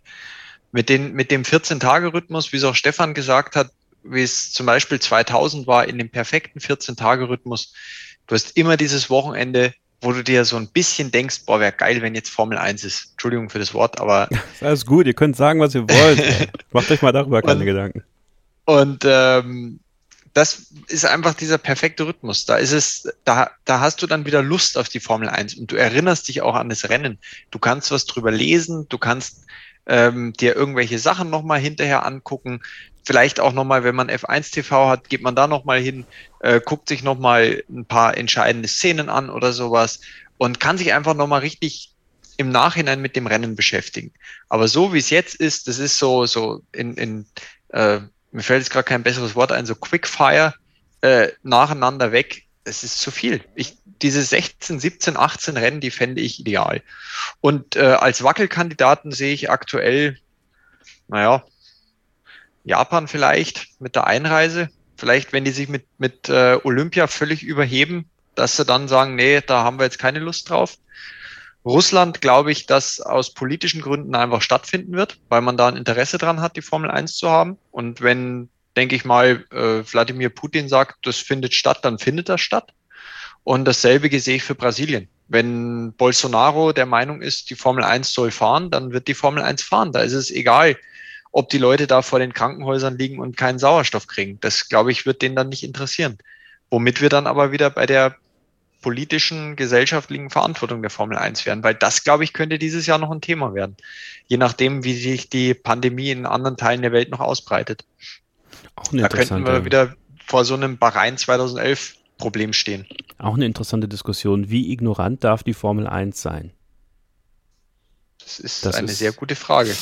Ich glaube, das muss ich mal für, einen- für einen späteren Podcast aufschreiben. Das wird jetzt wahrscheinlich wirklich den Rahmen sprengen, wenn wir das jetzt auch noch anfangen. Wir haben noch nicht über Sportliche gesprochen vom Wochenende, aber das ist, das schreibe ich mir direkt mal auf. Wie ignorant darf die Formel 1 sein? Aber ist auch eine Leistung, oder? Jetzt quatschen wir seit einer Stunde und eigentlich haben wir noch gar nicht über das Rennen gesprochen. Ja, macht ja auch nichts, ne? Also ich meine, äh, also ist ja nicht Das viel, ist- Viel zu viel her, das Rennen. Das Rennen hattet ihr doch eigentlich letzte Woche schon besprochen. War ja nur wieder Max Verstappen hat gewonnen. Oh mein Gott, na, es hat sich so viel getan. Nein, hast ja auch recht, Corinna. So, dann machen wir jetzt nochmal eine Pause und dann geht's um Sportliche hier bei Starting Grid im Formel 1 Podcast auf meinsportpodcast.de. Bleibt dran. Ja, es wird schon munter weiter diskutiert hier in den Pausen. Ich merke schon, ich muss das alles, eigentlich muss ich es laufen lassen die ganze Zeit und dann äh, habt ihr das auch schon mit drin. Aber ich habe die, hab die Bande hier eingefangen und hoffe jetzt so ein bisschen äh, mit denen gemeinsam auf das Sportliche zu schauen, was am Wochenende passiert ist. Äh, Spielberg 2 konnte definitiv überzeugen, muss man sagen. Das war ein hochinteressantes Rennen. Ich fand Spielberg 1 ja auch schon nicht uninteressant. Das habe ich ja auch letzte Woche im Podcast gesagt. Das war halt ein typischeres Formel 1 Rennen. An diesem Wochenende haben ja viele auf Regen gehofft. Im Nachhinein kann man sagen, es war auch gar nicht so schlimm, dass es keinen Regen gab. Denn, Ben, es gab jede, jede Menge Action auf der Strecke, abseits vom Sieger Max Verstappen. Ganz genau. Äh, zum Beispiel natürlich ähm, Alonso und Russell war das, was wir gerade schon geredet hatten in der, in der Pause, war ein gigantisches Duell. Ähm, ich finde es immer toll, wie Alonso fightet. Wenn man den sieht, der ist gnadenlos, der Typ von der ersten bis zur letzten Runde, der gibt immer alles, egal um was es geht. Dann habe ich mich gefragt, ähm, wenn wir bei Duellen sind, die nicht so gut ausgegangen sind, ob vielleicht Kimi Raiköns Zeit so langsam doch mal abläuft, weil irgendwie das ist jetzt langsam überhaupt nichts mehr, was der da produziert, finde ich. Und dieser Unfall mit Vettel, der war so kurios, ich musste eigentlich lachen, als ich das gesehen habe. Das hat mich stark daran erinnert, wie in Malaysia 2017 Vettel und Stroll kollidiert sind in der Auslaufrunde. Das war völlig sinnlos irgendwie. Und da weiß ich auch nicht, was da mit, was da mit Kimi so richtig los ist. Ich, ja, das, das war, war einfach komisch. Und die diversen Strafen wie gegen Lando Norris und Sergio Perez, die waren natürlich auch eher fragwürdig. Genauso wie die gegen Yuki Tsunoda, dem offensichtlich niemand erklärt hat, dass er nicht über die weiße Linie am Boxeneingang fahren darf, so dass er das gleich zweimal macht. Also da war, war eine Menge geboten. Ja, tatsächlich, ne? Also wo fangen wir da an, Corinna? Äh, wir könnten, wir könnten darüber sprechen, dass Red Bull Mercedes erneut wegdominiert hat, zumindest Max Verstappen. Wir können darüber sprechen, dass Lando Norris Mercedes wegdominiert hat, zumindest Lewis Hamilton. Wir können darüber sprechen, dass die Stewards äh, ein fettes Strafenfestival, worüber wir eh noch sprechen müssen, gefeiert haben. Also beschweren konnte sich am Wochenende tatsächlich keiner. Was war denn dein bestes Duell, dein bester Moment an diesem Wochenende in Österreich? Kannst du es auf ein, zwei, maximal drei runterbrechen? Das ist jetzt schwierig. Ich, ich war jetzt Gott sei Dank auf Stumm, weil ich bin ja, ich, ich fieber immer unglaublich mit. Also es ist immer sehr amüsant für alle, mir zuzusehen. Ähm, ich glaube, am spannendsten fand ich tatsächlich, da werden jetzt einige nicht zustimmen, aber den Restart. Ich finde es nämlich immer richtig cool, wie spät der Verstappen ähm, immer, wirklich immer bei einem Safety Car aufs Gas geht. Ähm, Darf ich kurz eine Frage dazu stellen? Entschuldigung, jetzt, jetzt, ja, unter, jetzt unterbreche ich dich tatsächlich, was mir mal als Kritikpunkt ausgelegt worden ist. Grüße an dieser Stelle. Ähm, für meine Begriffe war es sehr, sehr grenzwertig, wie sehr Max Verstappen verlangsamt hat. Wie Absolut. hast du das gesehen? Und deshalb war es cool, weil es irgendwo erlaubt war. Mhm. Und ich kenne das Gefühl, überhaupt als Erster den Restart zu machen, ist in Ordnung. Ähm, du musst dann einfach selbst so irgendwo abwarten, so, okay, wie mache ich das jetzt am besten? Aber es ist ganz, ganz schrecklich, wenn du als Zweiter, Dritter, Vierter, Fünfter oder Zehnter bist, ganz egal, weil du nicht weißt, wann es losgeht. Und es war grenzwertig, weil wenn man sich das mal angeschaut hat, haben, sie haben ja fast in der letzten Kurve teilweise kollidiert. Mhm. Oder sie mussten wirklich schon ausweichen, dass sie das ausgeht. Und irgendwo, es war erlaubt und deshalb habe ich es so, so spannend gefunden ähm, erlaubt im Sinne von, sie haben entschieden, dass er keine Strafe dafür bekommt. Ja. Ähm, aber das ist ja so, glaube ich, der, gleich der nächste Punkt. Ich schlage da die schöne Brücke, was ist erlaubt und was nicht. Und ich glaube, wir haben jetzt davon schon gehört, wenn ähm, bei diesen Überholmanövern, wenn du außen bist und wir haben, oh mein Gott, haben wir diskutiert, ähm, im, im, also nicht im Motorhome, sondern davor, wir alle haben uns ja das Rennen angesehen, ähm, wenn du außen bist und da ist jetzt eine ganz kurze und knappe Antwort. Und jetzt, da sind wir alle der Meinung, dann hast du halt ein Pech. Also das ist wirklich in unseren Rennserien, so sind wir groß geworden. Wenn du außen bist, dann musst du damit rechnen, dass du abgedrängt wirst. Und es ist kein unsportliches Verhalten, es ist einfach normal. Du nutzt die Strecke, egal ob du jetzt darüber lenkst oder nicht. Du möchtest nicht von außen überholt werden. Und somit eine Strafe für uns nicht in Ordnung. Wäre da Asphalt gewesen, wäre es wieder keine Strafe gewesen. Somit finde ich, da sollte man eine klare Linie durchziehen. Und jetzt habe ich einfach zwei Dinge in den Raum geworfen. Als dritte ist noch, ich freue mich unheimlich für einen Lando Norris. Mhm. Ja. Ja, ich auch. Ich bin ja großer Lando-Fan. Ich habe, Nico, vielen Dank, dass du mir die Kappe, dass du mir die Kappe gekauft hast. Äh, Sehr gerne, ich habe die gleiche. Also es ist, äh, es ist schwer, an diese Kappen ranzukommen teilweise an der Strecke. Deswegen war ich ganz überrascht, äh, dass du noch eine bekommen hast. Aber umso besser. Ich freue mich schon drauf, wenn du sie, wenn du sie mir schickst und äh, ich dir auch das Geld überweise, Freunde. Nicht, dass ihr auf die Idee kommt, ich kriege hier Kappen geschenkt von unseren Zuhörern. Ne? Also das möchte ich hier auch direkt mal vorneweg sagen. Ähm, ja, lass uns doch mal über diese Strafen sprechen, Nico. Äh, wie habt ihr das an der Strecke eigentlich mitbekommen? Ich meine, man hat ja da diesen, diese, diese großen Screens, da wird es auch einge, eingeblendet. Man schaut ja doch immer drauf. Ähm, wie, wie ist das so im, im, im Eifer des Gefechts auf der Tribüne? Wie habt ihr das alles so wahrgenommen? Andreas danach natürlich auch. Ähm, die Strafe gegen Lando konnte ich persönlich auch nicht nachvollziehen. Ähm, sie brachte dann aber meiner Meinung nach die Stewards ähm, in den Zugzwang, jede andere Strafe auch auszusprechen. Das ist wie wieder die Fußballanalogie. Wenn der Schiedsrichter in der vierten Minute ein Foul pfeift, dann muss er ähm, die Linie durchziehen. Ähm, aber der an der Strecke hat man es, ja, ich habe es ganz normal mitbekommen, wie sonst am Fernseher auch. Ich, wir haben lange diskutiert, auch mit meinem Bruder, der auch mit, mit mir. Ähm, ja, unverständlich. Meiner Andreas? Meinung nach. Andreas, wie hast du es so wahrgenommen? Ja, zuerst vielleicht, also die Fahrer haben sicher im Fahrerbriefing oder auch mit, mit dem Michael Masi darüber gesprochen, wie man das handhabt, weil die Kurve ist ja immer für Überholmanöver gut und viele Fahrer probieren es da über Außen und über Außen ziehst du da halt häufig die kürzeren. Wir haben es ja auch letztes Jahr beim Hamilton und beim Elben Zwischenfall gesehen und da hat der Hamilton ja auch eine Strafe bekommen. Vielleicht haben sie mit diesem letztjährigen Event da auch gewissermaßen einen Präzedenzfall geschaffen, dass man da einfach wenig Toleranz hat mit Berührungen in der Kurve und haben deswegen auch den, den Norris bestraft, wobei das ja von Jahr zu Jahr eh immer unterschiedlich ist.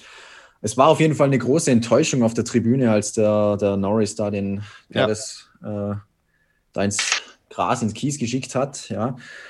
Und äh, die Strafe habe ich auch nicht verstanden, weil Norris war innen und äh, war für mich auch ein klarer Racing-Inzident und hätte man nicht unbedingt strafen müssen. Ben, das Thema Strafen, da bist du ja, da glühen bei dir alle Lichter. Ja, also da regst du dich ständig drüber auf und es passt ja ganz gut. Du hast dieses Thema eh schon vorher mit reinbringen wollen. Hier, jetzt wurde nochmal Öl ins Feuer gegossen. Jetzt äh, würde ich mal gerne von dir deinen Standpunkt zu diesem ganzen Thema hören und natürlich auch bezogen auf das, was da am Wochenende passiert ist, deine Meinung dazu.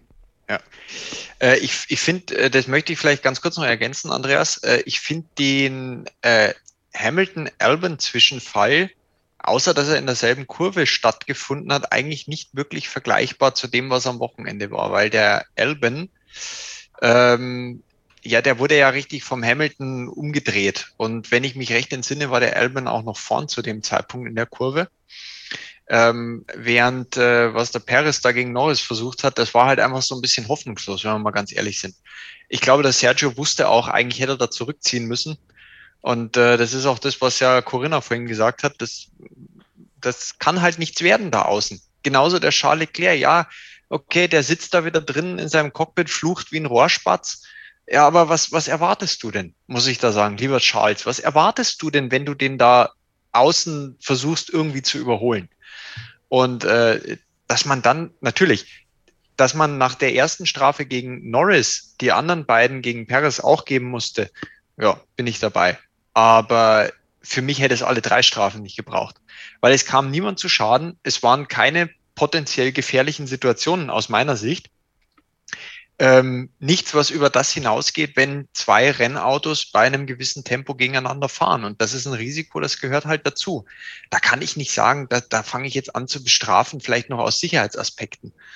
Und äh, das schlägt mir dann auch die Brücke zu der Verwarnung von Max Verstappen nach dem Steiermark Grand Prix, wo er verwarnt wurde oder, oder ja, wie war es denn? War es eine Verwarnung oder wie, wie haben die es genannt da? Ja, es ist eine Verwarnung ist gewesen. Genau, ja, eine Verwarnung, genau, eine Verwarnung weil er da nach dem Sieg bei, der, bei seiner Boxenmauer abgebremst hat und dann Burnout gemacht hat. Finde ich komplett albern, so eine, so eine Entscheidung. Wir haben ja da auch äh, recht angeregt drüber diskutiert in der, in der Telegram-Gruppe. Ich fand es absolut albern, ähm, weil was soll das? Der, der steht da rechts an der Mauer, weit weg von der Rennlinie. Irgendwann eine halbe Stunde später kam mal der Latifi ins Bild, der ihn auch schon 500 Meter weit sehen kann. Äh, und, und dann wird er dafür verwarnt. Also da, da, da fehlt mir jegliches Verständnis für sowas, muss ich leider sagen. Und das finde ich albern und das sind zu viele Strafen. Ja, ich glaube, Stefan, da kann man eigentlich nur zustimmen, ne? Ja, ich bin jetzt vielleicht derjenige, der so ein bisschen Spielverderber ist und auch die andere Seite noch sieht oder einwirft. Ich meine, wenn du als Automobil-Weltverband natürlich große Kampagnen fährst mit Make uh, Road Safer und Action for Road Safety und FIA-Präsident Todd, der ist da schon auch ein großer Verfechter davon, der reist ja durch die Weltgeschichte und will eben die Straßen sicherer machen und wirbt da auch aktiv mit der Formel 1 und das mehr denn je, kann ich schon irgendwo verstehen, dass man sagt, hey, die Formel 1 ist halt nochmal ganz anderes Schaufenster als viele andere Motorsport. Also ich gebe euch vollkommen recht, in jeder ich sage jetzt in jeder anderen Rennserie, in vielen anderen Rennserien wäre das kein Thema gewesen, dieser Burnout von Max Verstappen zum Beispiel. Wir blicken mal über den Atlantik zu NASCAR und IndyCar. Die scheren sich nicht um Tracklimits. Da gibt es keine blauen Flaggen. Die machen ihre Burnouts und Donuts, wie sie gerade lustig sind. Die machen die Ehrenrunde gegen den Uhrzeigersinn bei NASCAR im Oval. Gegen den Uhrzeigersinn, gegen die Fahrtrichtung, muss ich sagen, nicht gegen den Uhrzeigersinn. Gegen die Fahrtrichtung, die fahren die Strecke andersrum, Freunde. Ne?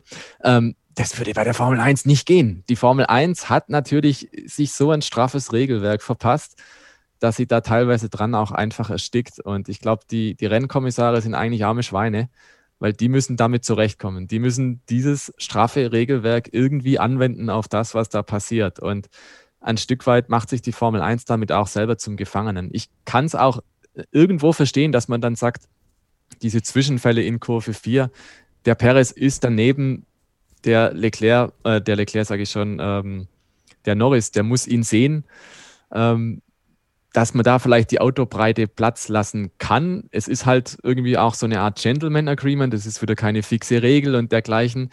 Und ich glaube, Renndirektor Michael Masi hat ja dann auch gesagt, naja, es macht dann schon einen Unterschied im Zweifel, ob dann da ein Kiesbett ist oder ich glaube, Corinna, du hast vorhin gemeint, wenn, ähm, wenn da Asphalt ist, dann hätte kein Hahn danach gekräht nach dieser Szene, dann wäre er halt weitergefahren und gut war.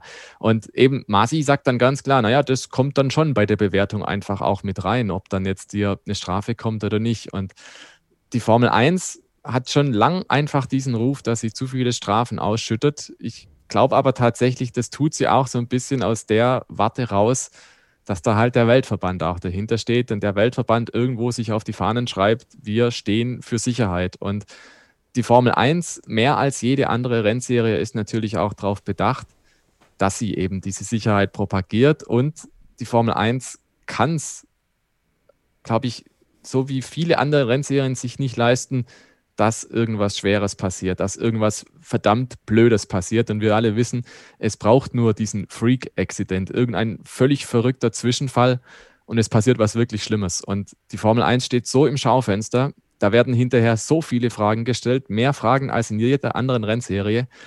Ich glaube auch deswegen, dass die sagen, kommt Leute, lieber halten wir den Daumen ein bisschen enger drauf, als dass nachher irgendwas Blödes passiert. Das will nämlich auch keiner. Also ein Stück weit, glaube ich, werbe ich da auch um Verständnis für diejenigen, die die Entscheidungen dann treffen müssen, weil die wären im Zweifelsfall auch diejenigen, auf die es zurückfallen würde. Und ja, wir alle wissen noch, das ist noch recht frisch in unserer Erinnerung zum Beispiel, ne? Ähm, Jules Bianchi damals in Suzuka. Und da, da ja, steigen bei mir die Nackenhaare auf, wenn ich das halt dann wieder dran denke.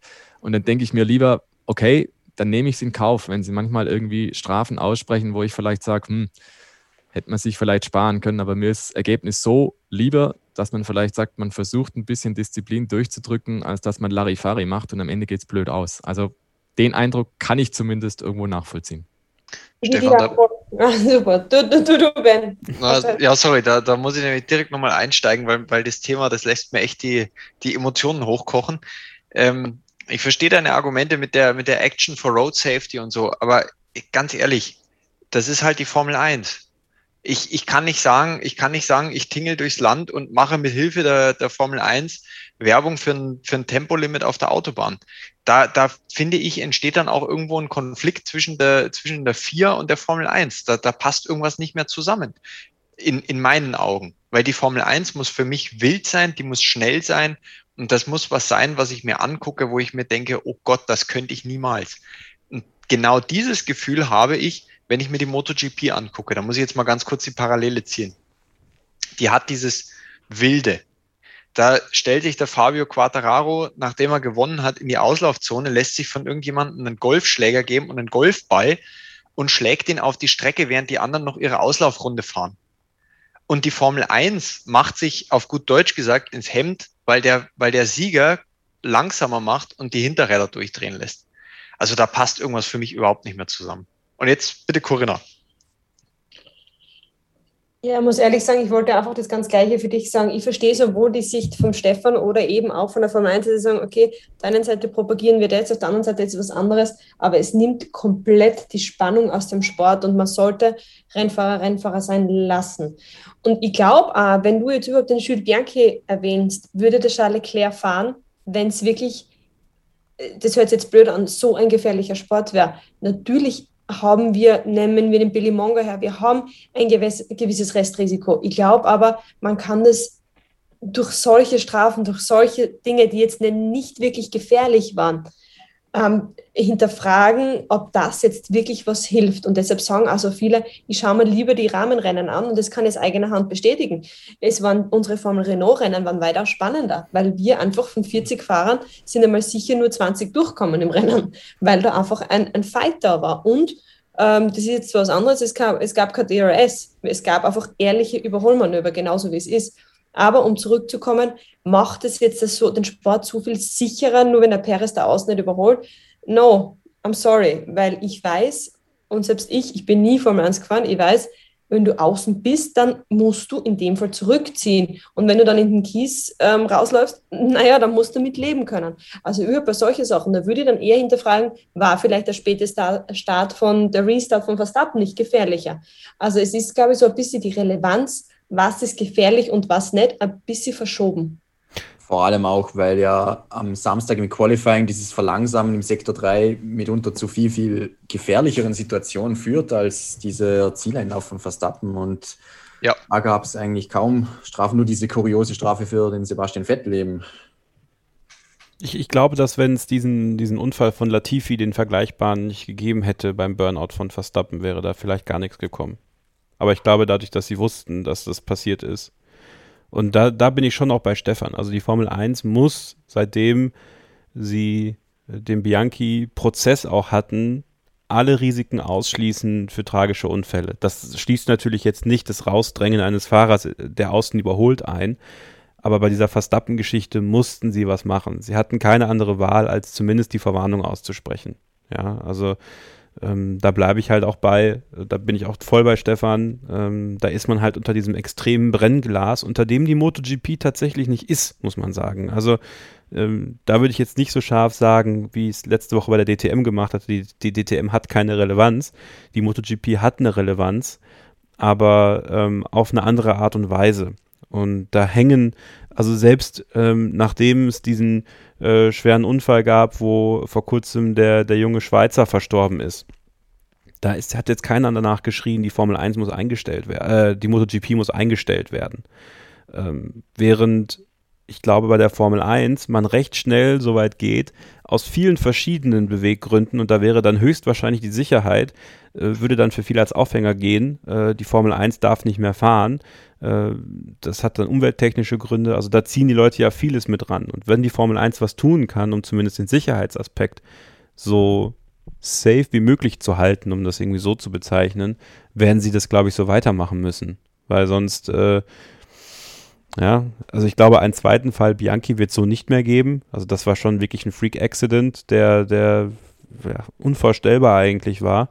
Ähm, aber du weißt halt nie, was passiert, wenn ein Latifi dann plötzlich doch, äh, das kann ja auch sowas sein wie äh, was ganz Irres, erinnert sich an diesen Unfall und, und fährt irgendwie aufgrund der Erinnerung auf einmal auch wieder dahin. Das hätte ja sein können. So, und da dann einfach, ja, ich glaube, was zu tun ist schon richtig, nur was sie am Wochenende gemacht haben, boah, also da bin ich teilweise echt nicht, äh, gehe ich echt nicht, gehe ich echt nicht mit denen überein. Und da bin ich auch, äh, bin ich bei Corinna. Die Verstappen-Geschichte, wie Verstappen das Feld einbremst und ich glaube, es war sogar Norris, der fast auf Bottas gefahren wäre. Also, also das war ganz, ganz kurz davor, dass da auch Fahrer hinten aufscheiden. Ja, also da würde ich mir ein bisschen mehr Stringenz wünschen. Ich weiß nicht, ähm, wie sie es erreichen können. Vielleicht habt ihr einen Vorschlag, feste Stewards vielleicht, ähm, die halt immer da sind. Da gab es dann im Livestream auf, auf Motorsport, auf Formel1.de beim YouTube-Kanal den Kommentar dazu, dass es dann vielleicht zu viele persönliche Animositäten geben könnte. Aber habt ihr da eine Idee, wie, wie man das machen kann? Ist Let Them Race, geht das überhaupt noch 2021 in der Formel 1 oder ist sie einfach zu überreguliert, eurer Meinung nach? Funktioniert ja in anderen Serien. Also ich gehe schon davon aus, ich kann jetzt nur, wie gesagt, also von mir berichten, wie es bei uns war. Und bei uns hat es halt wirklich keine oder sehr wenig Strafen gegeben. Und das äh, eigentlich das Schlimme daran ist, bei uns war es auch teilweise so unübersichtlich, wenn dich jemand anders aus der Kurve rausgedrängt hat und du wirklich ähm, dein Rennen beenden musstest oder irgendwie einen Unfall hattest, dann hat der nicht einmal eine Strafe bekommen bei uns. Und das ist dann so, tja, und das hat den, den Sport aber so interessant gemacht. Und das sage ich ja immer so gern, ich habe den Sport immer geliebt, weil ich eben, weil äh, jemand anders mein Rennen be äh, beenden konnte. Vielleicht auch wegen meinen Fehlentscheidungen, wie es eben zum Beispiel letztes Wochenende war. Wenn du außen bist, dann hast halt Pech, dann musst du halt drüber nachdenken. Ich glaube, man kann jetzt nicht mehr zurückrudern. Wir sind nur schon so, ich glaube, der, der Motorsport an sich ist schon sehr sicher geworden über die letzten Jahre. Ich hoffe nur nicht, zurückrudern wäre einmal möglich, glaube ich. Aber ich hoffe nicht, dass das jetzt so weitergeht und schlussendlich fahren einfach alle nur mehr hintereinander her, weil überholen darf man dann auch nicht mehr. Weil wenn es jetzt so, wenn man sich das jetzt anschaut in den letzten Jahren, wie es sich entwickelt hat, dann müsste das theoretisch so weitergehen. Und für das wäre ich absolut nicht. Und es ist halt schwierig, auf der einen Seite zu sagen, ich stehe für Straßensicherheit und es ist auch gut und wichtig, aber auf der anderen Seite zu sagen, ähm, aber wir bestrafen halt alles. Es ist trotzdem ein Sport und das sollte und muss interessant bleiben. Sonst werden die Rahmenrennen irgendwann einmal mehr boomen. Theoretisch, es wird nicht passieren, aber es werden dann einfach mehr Zuseher sein als beim, beim ORF-Rennen, weil es, ah, beim ORF, Entschuldigung, beim Formel-1-Rennen, weil es einfach interessanter ist. Noch jemand ja, eine Meinung dazu? Ja, gerne. Ja, ich würde anschließen mit, ich meine, die Formel 1 übertreibt seit Jahren, das wissen wir schon. Es gibt genug Beispiele, wie gesagt, Indica, es gibt keine blauen Flaggen. Ne? Jeder ist seines eigenen Glückes Schmied, auch im Qualifying. Du musst dir deine freie Runde halt suchen. Ja? Und dann passieren auch solche Sachen nicht wie in Spielberg, dass sich einer beschweren muss, weil es gibt irgendwie dann keine Regel, die es nur so halb gibt oder doch nicht Gentleman Agreement, ja, nein, vielleicht oder so, sondern es ist einfach klar, such dir deinen Platz aus, mach das Beste draus, fahr deine Zeit, wenn du so nicht fährst, Pech gehabt. Also dadurch, dass die Formel 1 sich auch so ein bisschen überlädt mit so einem Zeug, was kein Mensch braucht, da, da macht sie sich halt die Probleme. Und dann sind das solche kleinen Dinge, wo andere Rennseher sagen und wo andere Rennseher einfach sagen, darüber unterhaltet ihr euch ernsthaft. Und da haben sie, glaube ich, schon einen Punkt. Also auch die Kritiker, die sagen, die Formel 1 macht da aus jeder kleinen Erbse einen riesigen Elefanten. Also wenn du zum Beispiel auch Zunoda nimmst, jetzt fährt er über die weiße Linie im Boxeneingang. Ja, Sensation. Ne? Ähm, und das macht er auch noch zweimal, um Gottes Willen. Ja, who cares? Das hat das Rennen jetzt nicht weniger spannend oder schlechter gemacht oder also im Prinzip ist ja nichts passiert. Und das ist, glaube ich, diese Kleinlichkeit, die man der Formel 1 einfach vorwerfen muss dass sie das Brennglas an die falschen Stellen hebt. Im Qualifying war für mich ganz klar zum Beispiel, der Vettel hat es nicht verursacht. Und der Eindruck ist nachher, der steht, andere machen irgendwelche Fehler, andere begehen quasi den Regelverstoß, weil sie gegen dieses Gentleman Agreement verstoßen. Und der Vettel ist nachher der Blöde, obwohl er gar nichts dafür kann. Es ist also das, was zurückbleibt, dass die Falschen bestraft werden. Und das ist immer ein ganz, ganz schlechtes Image. Also ich glaube, die Formel 1 täte gut daran, sie würde insgesamt einfach einen Schritt zurück machen, ein bisschen mehr Lockerheit gewinnen und sagen, hey, so viele kleine Regeln, die wir haben, die es viel zu kleinlich machen, die schmeißen wir jetzt alle mal raus. Und wir gucken einfach, dass wir uns auf das konzentrieren, was wirklich wesentlich ist. Und ich glaube, damit wird sie wahrscheinlich einen wirklich guten Schritt machen. Also nichts Schlimmeres, als dass du diejenigen verwirrst, die du eigentlich brauchst, und zwar die Fans. Und das finde ich, das machen die Amerikaner um Welten einfach besser. Die fahren ins Ziel und dieses Ergebnis steht. Und wenn es danach Strafen gibt, dann gibt es die am Dienstag oder am Mittwoch, so ist es zum Beispiel in der NASCAR. Dann wird halt mal ein Cruise Chief äh, rausspendiert, ähm, suspendiert und äh, es gibt irgendwie eine Geldzahlung, aber das Rennergebnis steht. Der Fan sieht um 16.35 Uhr die Zieleinfahrt und der weiß ganz genau, auch am Montag oder zwei Stunden später ist dieses Ergebnis noch so. Und da muss die Formel 1 einfach auch hinkommen. Alles andere ist einfach nur eine Katastrophe. So, das ist ein Schlusswort für dieses Take. Wir machen gleich nochmal weiter, haben noch ein paar andere Themen, die mir jetzt gerade eingefallen sind, die wir auch nochmal reinschmeißen werden. Ist eine längere Ausgabe heute, aber es ist auch die einzige Woche, einzige Ausgabe diese Woche, denn eigentlich war für Samstag angedacht, die neue Vintage-Folge rauszubringen. Die müssen wir leider verschieben auf Montag, aber dafür habt ihr dann nächste Woche nochmal doppelten Content und auch verschiedenen Content. Also am Montag die neue Folge Vintage mit einem deutschsprachigen Fahrer, der Ende der 90er Jahre in die Formel 1 gekommen ist und dann in den 2000ern dort gefahren ist. Viele, viele spannende Themen. Der war unter anderem auch bei Indianapolis 2005 dabei. Ne, wir haben es ja vorhin kurz angesprochen. Da hat er mal seine Meinung erzählt, wie er das damals wahrgenommen hat und äh, könnt ihr euch darauf freuen. Also Montag Vintage. Nächste Woche dann noch die Vorschau auf den großen Preis von Großbritannien. Das ist schon mal die kleine Vorschau für das, was in der nächsten Woche auf euch zukommt. Aber jetzt haben wir noch ein bisschen was. Also bleibt dran. Hier bei Starting Grid, dem Formel 1 Podcast auf meinsportpodcast.de.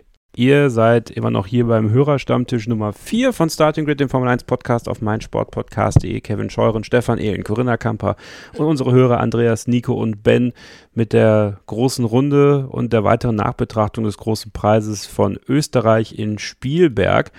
Ja, und meine Frage in die Runde ist, äh, macht Mercedes gerade den großen Bluff, eurer Meinung nach? Kommt irgendwann äh, die Rache der Sternenkrieger?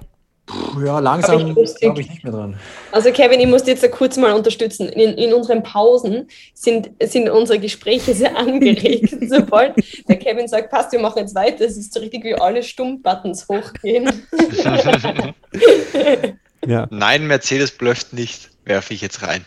Okay. Weil so, so dumm sind die nicht. Oder das wäre einfach, das wäre einfach zu dumm. Warum sollten sie das tun?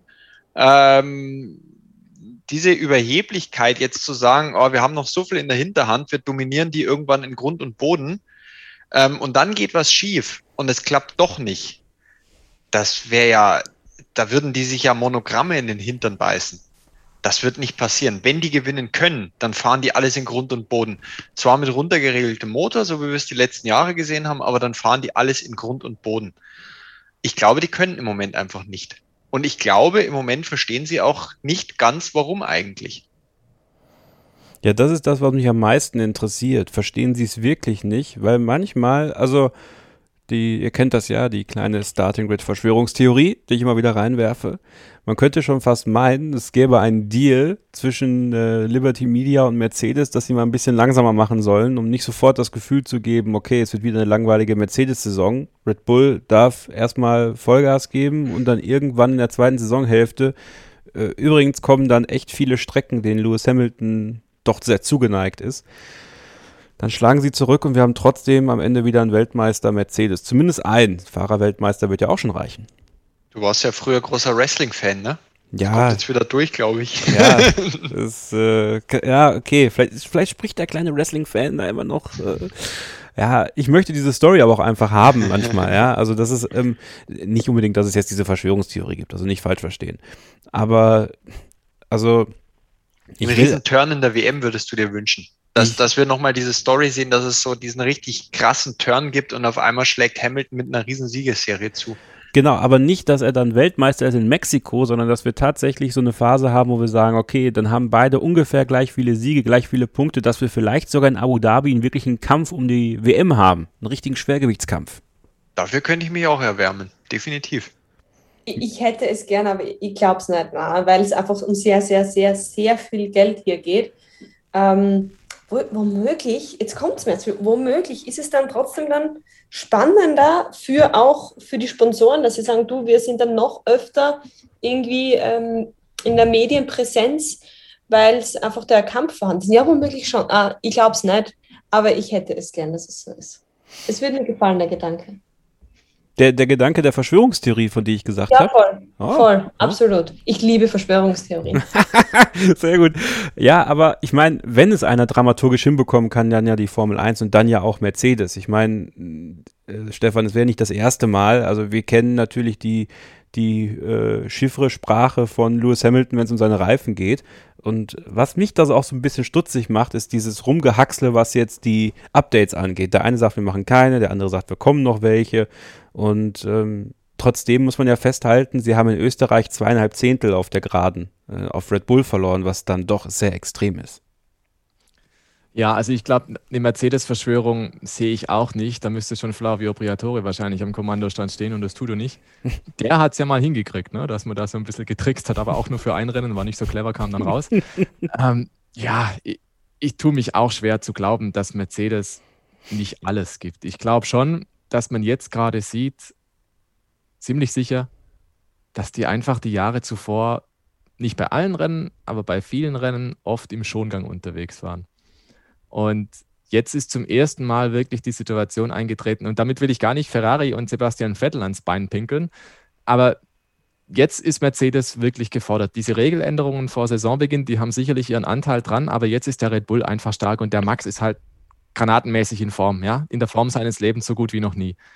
Und fahrerisch kompromisslos, fahrerisch einfach super drauf. Diese Kombination, diesen Gegner in diesem Paket, also Fahrer und Auto, den hat es für Mercedes in dieser Form nicht gegeben, in Verbindung mit, das Auto ist nicht ganz aussortiert. Und jetzt merkst du, glaube ich, diese Perfektion, die Mercedes über die Jahre hatte, scheinbar hatte, die ist jetzt nicht vorhanden, weil diese Perfektion hat Mercedes vielleicht über die Jahre auch nicht unbedingt gebraucht. Und jetzt merkst du, ein Beispiel möchte ich da noch einwerfen. Red Bull ist seit Jahren führend bei den schnellsten Boxenstops. Ja? Die machen ja regelmäßig unter zwei Sekunden. Und das zieht sich so durch die Jahre. Es gibt ja diesen Boxenstopp Award, der wird seit, ich weiß nicht, 2015, 16 oder so vergeben. Und da ist Red Bull halt Seriensieger. Und das war nie eine Stärke von Mercedes. Die haben diesen Award auch mal gewonnen. Ja, ich weiß. Aber das war nie so in den letzten Jahren, dass sie da wirklich brilliert haben. Und jetzt, wenn es drauf ankommt, wir erinnern uns nochmal, ich glaube, vor drei Rennen in Frankreich war es auch so, die Boxenstopp-Situation war dann durchaus mal entscheidend. Wenn du jetzt aber nicht unter Druck bist, wenn du meilenweit vorne rausfährst und den Boxenstopp halt machst, weil du ihn machen musst und ob er zwei Sekunden oder zweieinhalb oder drei dauert, völlig egal ist, dann ist das eine ganz andere Situation auf einmal. Und ich glaube, diese Perfektion, die wir Mercedes vielleicht früher attestiert haben, weil wir gesagt haben, hey, das ist einfach, die machen keine Fehler. Wir haben vielleicht diese Fehler, die passiert sind, nicht so wahrgenommen. Und jetzt ist das Brennglas halt extrem auf Mercedes. Jetzt siehst du, dass jeder kleine Fehler, der passiert, auch brutale Auswirkungen haben kann. Und ich kann mir schon vorstellen, Toto Wolf sagt ja immer, jetzt sind sie angestachelt, jetzt erst recht und wunderbar.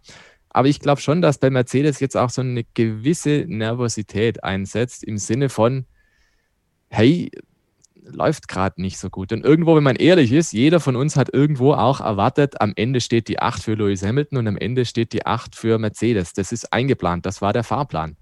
Und das ist jetzt vielleicht doch nicht ganz so. Also ich finde diese Saison ungeheuer geil, weil endlich, endlich, endlich, auf das, was wir Jahre gewartet haben, jetzt passiert es. Irgendjemand rüttelt mal am Thron und zwar so richtig.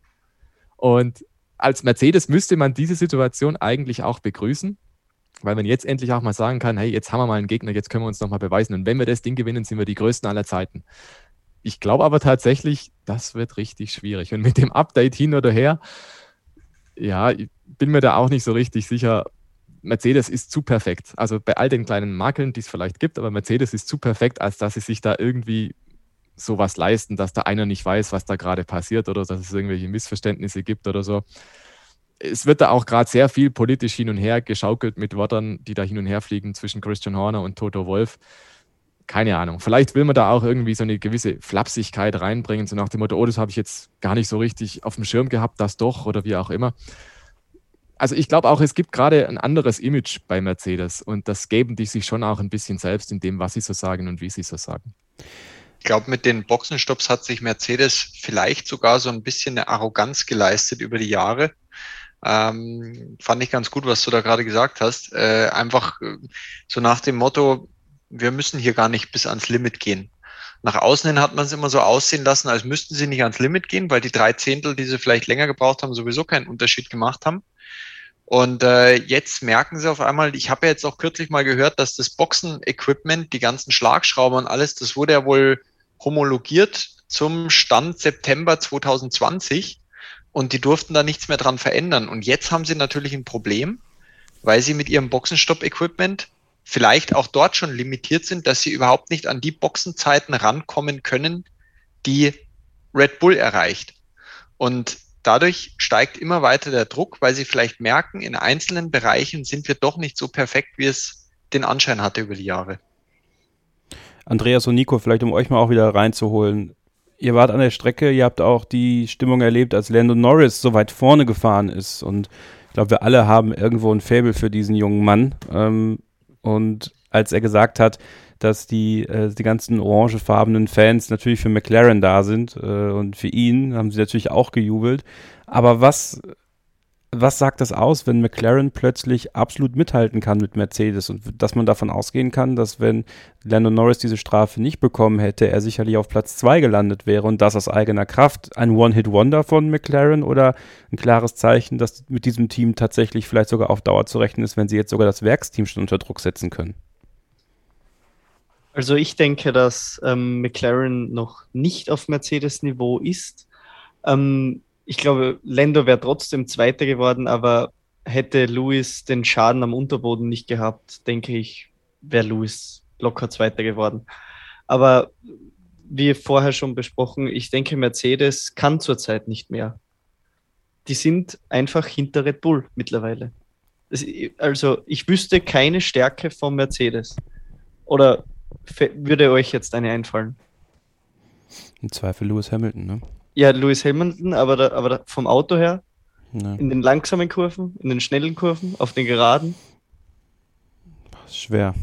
Tatsächlich, tatsächlich sehr viel. Also, was, was mich einfach echt überrascht hat, ist, ist in dem Zusammenhang wirklich McLaren am Wochenende gewesen, Corinna. Ich weiß nicht, hast du, hast du damit gerechnet, dass sie so stark sind? Also, dass sie gut funktionieren in Spielberg, haben sie ja schon bei Spielberg 1 in gewisser Weise zeigen können, aber was da am Wochenende passiert ist, war schon krass.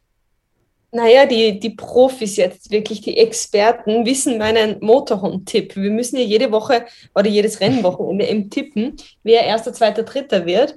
Und leider war eben Lando Norris nicht unter meinen Top 3. Somit gab es für mich nur einen Punkt, nämlich der Verstappen auf Platz 1.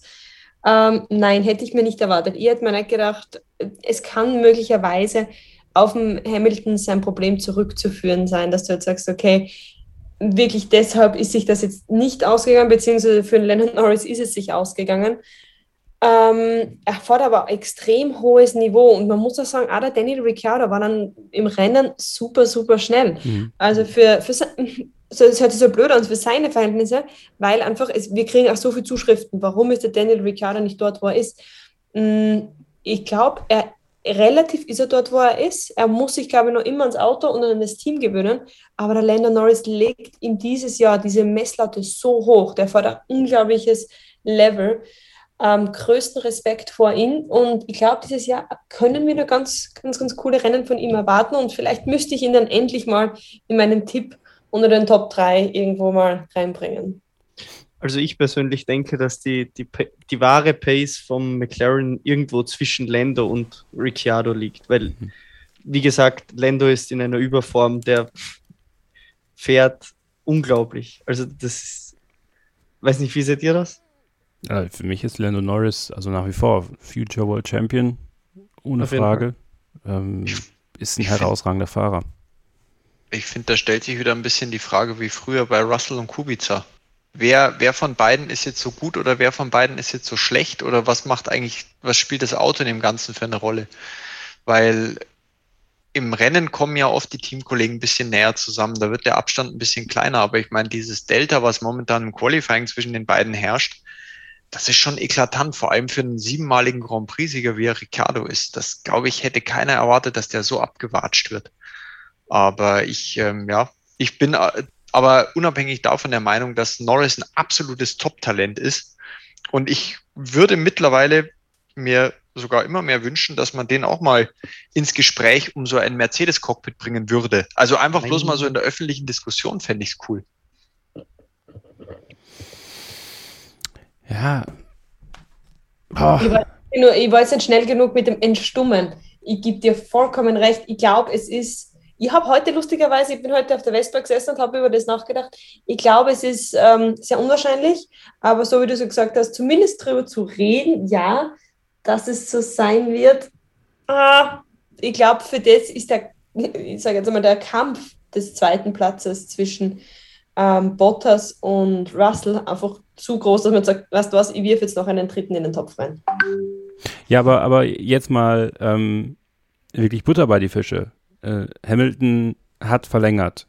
Wann würdet ihr den zweiten Fahrer bekannt geben? Wer ist für euch der zweite Fahrer? Und könntet ihr euch einen Lando Norris bei Mercedes vorstellen? ist ja auch einer, der, der bei uns auf den Social Media Kanälen jetzt öfter schon genannt worden ist. Also ich persönlich wünsche mir, dass Lando bei McLaren bleibt. Ja. Ich möchte den nicht bei Mercedes sehen. Der soll bei, für immer bei McLaren bleiben und auf den Weltmeister werden. Aber ich würde äh, Russell sehen. Der hat es mittlerweile verdient, meiner Meinung nach. Aber dann wird es nicht, aber ich, ob Lewis das auch will, das ist die andere Frage. Ich sehe auch. Ich glaube, Andreas, ich sehe auch den Russell eigentlich im Mercedes. Wenn man sich jetzt dieses Wochenende wieder vor Augen geführt hat, wie der Bottas äh, im Rennen wieder eigentlich abgestunken hat. Der, der, Hamilton konnte da wirklich 20 Runden lang dem Lando einheizen, bis er ihn überholen konnte. Und der Bottas musste da abreißen lassen und zwar deutlich.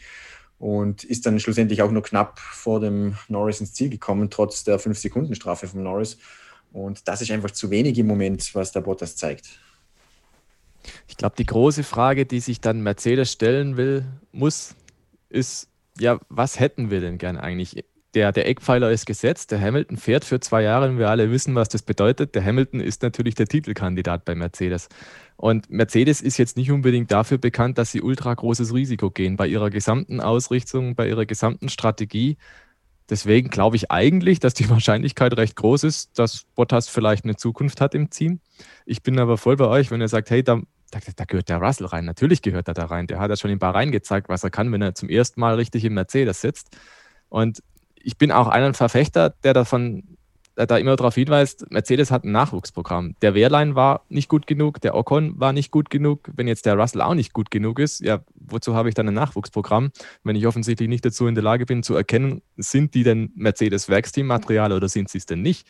Also in irgendeiner Form muss dann ja irgendwann mal einer drin landen im Werkscockpit, weil ansonsten führst die ganze Geschichte ja auch ad absurdum. Und ich fände es ungeheuer spannend, ehrlich gesagt, wenn Lewis Hamilton sagt, jawohl, okay, der Russell soll kommen Also das wäre doch grandios. Stell dir mal das vor, jeder andere Weltmeister mit was weiß ich wie vielen Titeln sagt irgendwann mal, gut, jetzt komme ich langsam ans Ende meiner Karriere, jetzt mag ich vielleicht doch nicht mehr den ganz großen ähm, Rivalen im Team. Alain Prost hat es so gemacht, der Schumi hat es so gemacht. Gibt genug Beispiele aus der Formel 1-Historie, die gesagt haben, hat, das tue ich mir jetzt vielleicht doch nicht mehr ganz an. Wenn aber der Hamilton daherkommt und sagt, Freunde, so, ich verlängere jetzt nochmal und stellt mir hin, wenn ihr wollt, den Verstappen, den Norris, den Russell, ich mach's. Wie geil wäre das denn? Es gibt so viele Stimmen, die sagen, der Hamilton müsste nochmals Team wechseln, der müsste nochmal mit einem anderen Team Weltmeister werden. Ja, dann wäre er endlich der Größte und überhaupt. Und aber ich finde, es wird auch schon wirklich reichen, wenn er sagen würde, komm, da soll so ein junger Spritzer hin und ähm, ob er mir um die Ohren fährt oder nicht, das wollen wir dann mal sehen. Also das wäre für mich eine wirklich grandiose Story. Ich weiß nicht, wie ihr seht. Ja, ich glaube, also von der Story her gebe ich dir vollkommen recht. Ich glaube es aber nicht. Also es haben auch wieder uns tausende Nachrichten erreicht. Ja, hat man da als Fahrer ein Mitspracherecht? Ähm, und lustig ist ja, letztes Jahr, als der Russell für den Hamilton eingesprungen ist, gab es ja in nicht wirklich irgendeine Richtung ein Lob vom Hamilton. Irgendwas in auch noch so eine Richtung. Also ich glaube eher, dass sie nicht mehr diese Rosberg-Situation haben wollen und sagen, passt, wir verlängern nochmal mit dem, mit dem Bottas, weil es mit Russell zu gefährlich A, teamintern sein könnte und B, dass die Stimmung, also teamintern mal von der Stimmung her und B, dann, dass der Hamilton vielleicht eben nicht mehr seinen Weltmeistertitel bekommt und es ist schon der Nummer 1 Fahrer, so, so leid mir das tut, dass man das so sagen muss. Also ich glaube, der Fokus liegt schon auf den Lewis und dann nicht auf den George. Wobei, wie gesagt, Stefan, ich gebe dir vollkommen recht. Also ich wäre auch für George Russell, wo du sagst, es gibt ein Nachwuchsprogramm, es ist Zeit, passt, geben wir ihm das Cockpit. Also hat der Lando, aber, hat der Lando nur, ja, ja man darf Bottas auch nicht unterschätzen. Und ich finde, es ist viel zu viel passiert. Ah, sorry, Kevin, dass ich da noch schnell rein sage.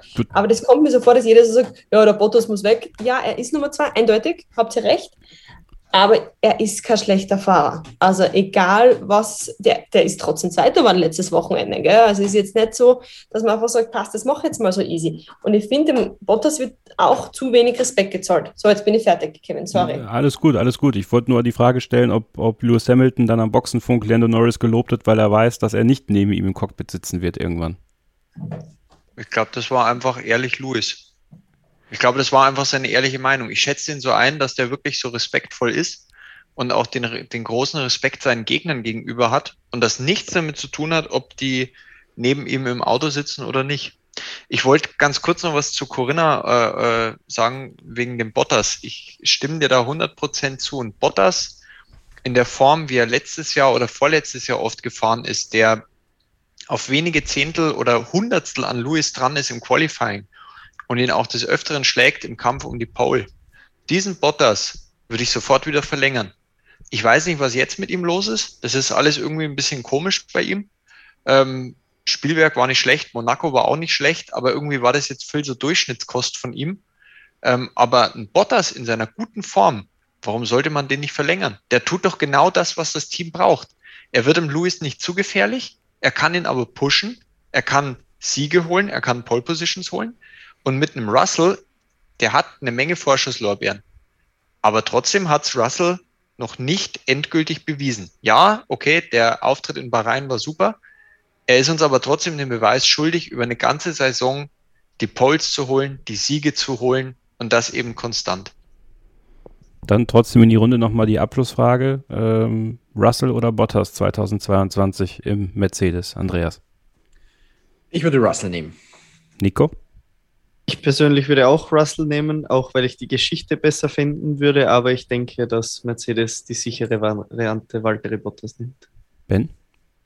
Äh, also wenn ich mir jetzt direkt entscheiden muss, nehme ich Russell, aber nur aus dem Grund, dass Mercedes muss, weil sie wissen, dass sie ihn sonst nicht ewig halten können. Stefan? Ich glaube, es wird Bottas und ich glaube, der Russell bleibt bei Williams und Williams macht nächstes Jahr einen guten Sprung. Und vielleicht darf ich das noch ganz kurz anschließen und wirklich ja. ganz kurz.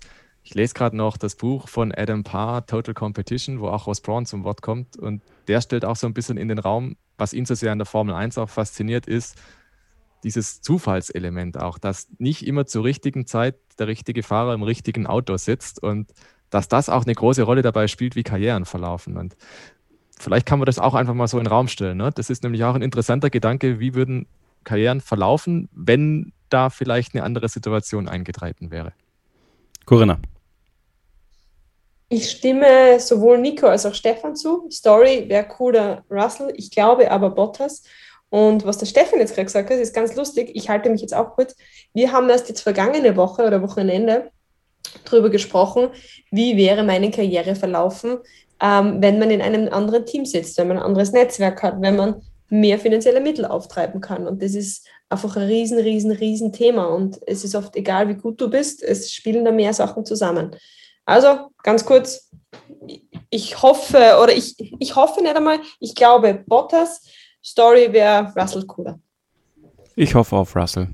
Ich sag's immer wieder. Und äh, ich hoffe, Mercedes geht diesen Schritt auch. Wir werden es sicherlich bald erfahren. Ein Take machen wir noch. Heute ist wirklich XXL-Ausgabe. Also heute sprengen wir alle Rahmen hier, aber mach nichts. Ich finde die Runde hier sehr angenehm. Ich hole mir jetzt auch noch ein Bier und deswegen bleibt ihr dran. Hier bei Starting Grid, dem Formel 1 Podcast auf meinsportpodcast.de. Ein letztes Mal zurück hier bei Starting Grid, dem Formel 1 Podcast auf meinsportpodcast.de. Letzte Runde hier bei uns beim Hörerstammtisch Nummer 4. Und so ein paar Sachen, die in Österreich mir zumindest noch aufgefallen sind, wollte ich noch einbringen. Vielleicht haben meine Gäste auch noch ein, ein Thema. Ich würde gerne mal über Ferrari sprechen und über einen Fahrer, der von den TV-Kameras nach wie vor nicht so oft eingeblendet wird, nämlich Carlos Sainz.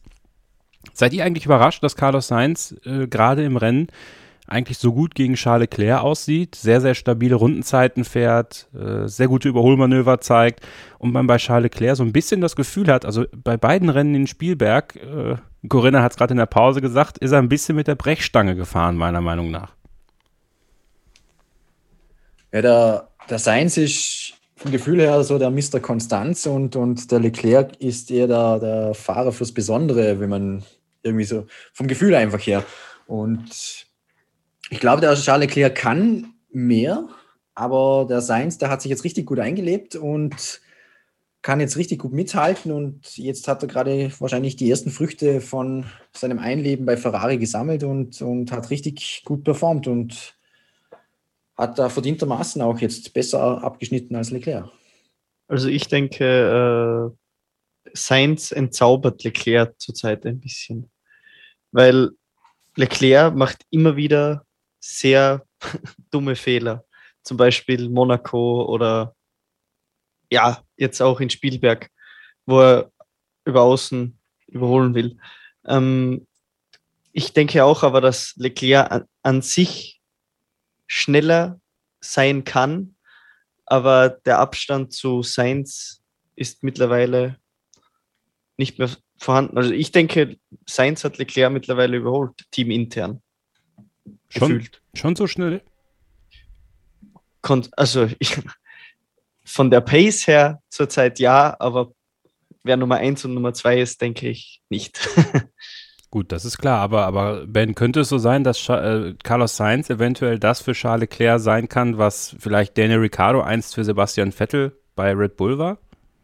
Ja, der Gedanke hat sich mir jetzt auch schon mal aufgedrängt. Ähm, ich du hast mir das jetzt auch so ein bisschen vorweggegriffen. Das war nämlich eigentlich auch mein Gedanke. Ähm, was ich allerdings glaube, also grundsätzlich möchte ich mal noch sagen, um noch auf deine erste Frage zurückzukommen, überrascht hat es mich nicht, weil ich Carlos Sainz jetzt schon seit einiger Zeit für ein bisschen unterschätzt gehalten habe.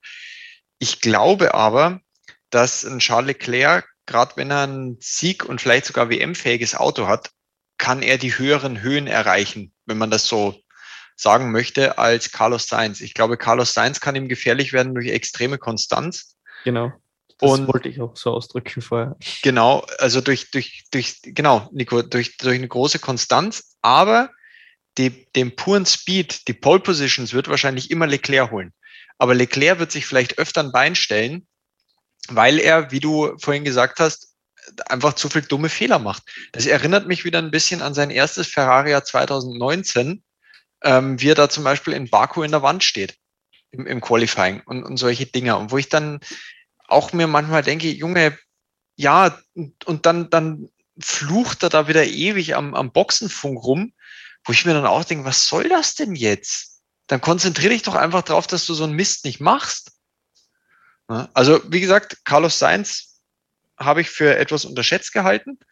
Und ich glaube, ja, Charles Leclerc gerät momentan etwas unter Druck. Ich glaube, den, den setzt es jetzt schon ein bisschen unter Druck, nachdem er Sebastian Vettel so entzaubert hatte und das absolute Wunderkind war und den äh, längsten Ferrari-Vertrag in der Geschichte bekommen hat. Ähm, das setzt ihn jetzt unter Druck, ja.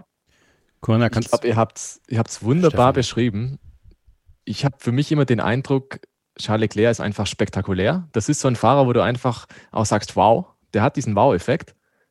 Und Carlos Sainz ist halt einfach unheimlich effektiv. Ne? Das ist unspektakulär, aber der bringt halt die Ergebnisse. Der Smooth Operator ist einfach so.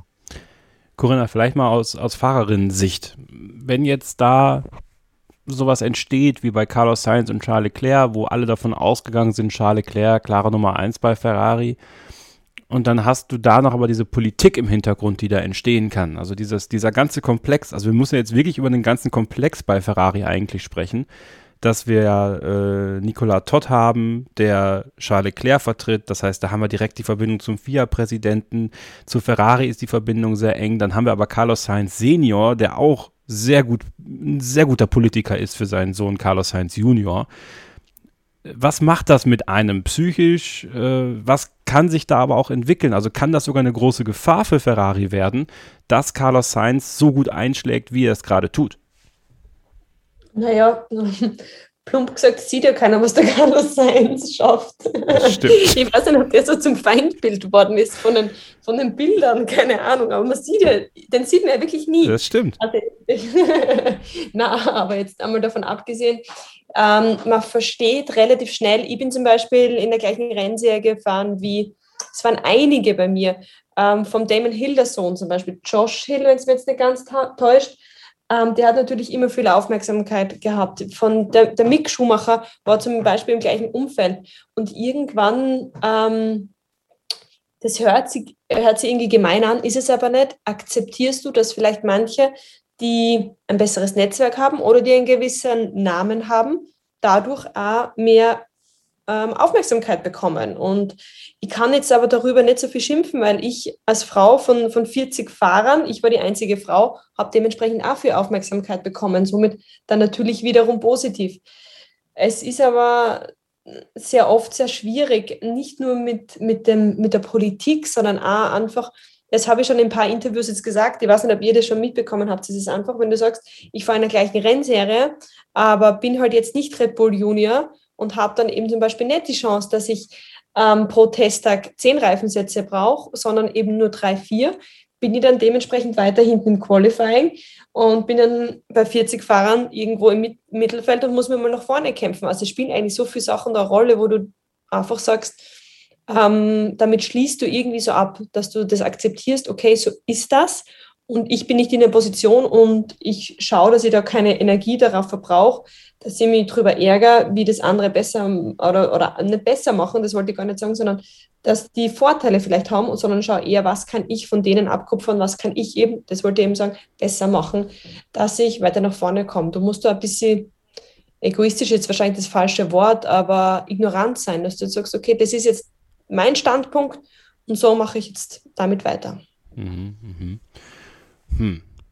Also ich bin, ich bin sehr, sehr gespannt, wie es bei, es bei Ferrari weitergeht. Vielleicht zu, das leitet mich so gut über zum nächsten Thema, was ich noch habe. Fernando Alonso.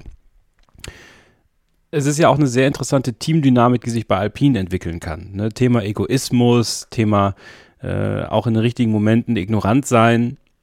Das kann Fernando Alonso ja ganz gut an und für sich. Jetzt haben wir aber an diesem Wochenende gesehen, wie er Guan Yu Zhou, der ja am Freitagstraining, am ersten freien Training gefahren ist, so ein bisschen unter seine Fittiche genommen hat, mit ihm den Trackwalk gemacht hat, ihm viel erklärt hat. Man hat das Gefühl, es ist sowieso irgendwie Fernando Alonso in, in altersmilder Ruhe mittlerweile, obwohl er natürlich sich geärgert hat über Sebastian Vettel und über die Stewards und über äh, sich da festgebissen hat, auch mit George Russell, aber ja, irgendwie kommt der so entspannt zurzeit bei mir rüber insgesamt. Und das macht ihn auch so stark, meiner Meinung nach. Also habt ihr gedacht, Fernando Alonso nach der Formel 1 Pause, dass der gleich so gegen Esteban Ocon äh, anstinken kann? Weil, ja, ich sag mal so, Esteban Ocon ist ja auch kein Nasenbohrer, ne? Wie auch immer möchte. Dann fange ich wieder an. Ähm, ich finde, dass ähm, Alonso schon Ich glaube, dass der was, dass der was in seiner Zeit bei Toyota in der WEC gelernt hat. Ähm, diesen, diesen Teamgedanken, dass man auch mal mit anderen Leuten da ein bisschen mehr zusammenarbeitet und auch in einem Team vielleicht nicht immer nur Politik macht. Und äh, dass er so gegen Esteban Ocon jetzt ähm, ja, den so alt aussehen lässt, das hätte ich in dem Maße nicht erwartet. Weil der Ocon sah ja dann gegen Ende letzten Jahres auch nicht mehr so schlecht aus gegen Ricciardo. Und ich hätte auch gedacht, dass der Alonso da eine längere Eingewöhnungsphase braucht nach den zwei Jahren Pause. Und ich bin halt immer noch begeistert, das haben wir ja vorhin schon mal gesagt, vor langer, langer Zeit gefühlt schon, sind ja schon zwei Stunden jetzt, dass der Alonso mich da einfach begeistert mit seinem Kampfgeist, den er immer noch hat. Und das scheint einfach nicht aufzuhören bei ihm. Er scheint ja auch recht viel Spaß zu haben momentan an der Formel 1. Also die Auszeit hat ihm definitiv gut getan, weil das Herumdümpeln da im McLaren mit dem Honda, das war einfach nichts.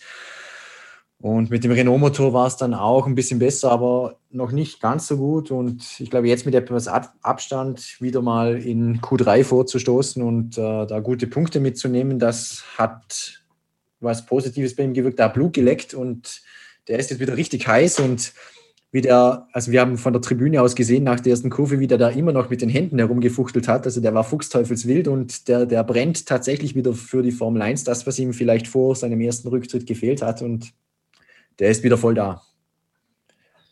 Also mir kommt auch vor, im Cockpit ist er wieder der Alte und also feurig wie immer. Und aber wie Kevin schon sagte, außerhalb der Strecke wirkt er etwas ruhiger ja. Ja, irgendwie gelassener halt, ne? Also genau. ich habe das Gefühl, ich habe das Gefühl, er, was er, also ich habe ihm nicht so ganz abgekauft, von wegen, er will die junge Generation ranführen und so. Das ist für mich nicht Fernando Alonso gewesen, zumindest nicht bis zum jetzigen Zeitpunkt. Aber tatsächlich, dass also da mit Guan Yu Zhou das Ganze gemacht hat, wie er auch George Russell in den Arm genommen hat und auch ähm, diese ganzen Helmtauschs, die er jetzt gerade aktuell macht, ich habe irgendwie das Gefühl, Fernando Alonso will was zurückgeben. Also ich weiß nicht, Stefan, du hast ihn ja auch erlebt in, deiner, in seiner Zeit, als er bei Renault äh, wild war und sich mit Schumacher angelegt hat und da war an sowas natürlich gar nicht zu denken, aber ich finde jetzt die aktuelle Ausstrahlung, die Fernando Alonso hat, sehr, sehr, sehr positiv und ich gönne ihm diesen Erfolg, den er gegen Esteban Ocon hat, auch gerade sehr. Ja, also das ist tatsächlich wie Licht und Schatten zu früheren Notzeiten oder ganz extrem McLaren gegen Lewis Hamilton. Ne? Da war ja, das war ja quasi der Gipfel von Politik im Team.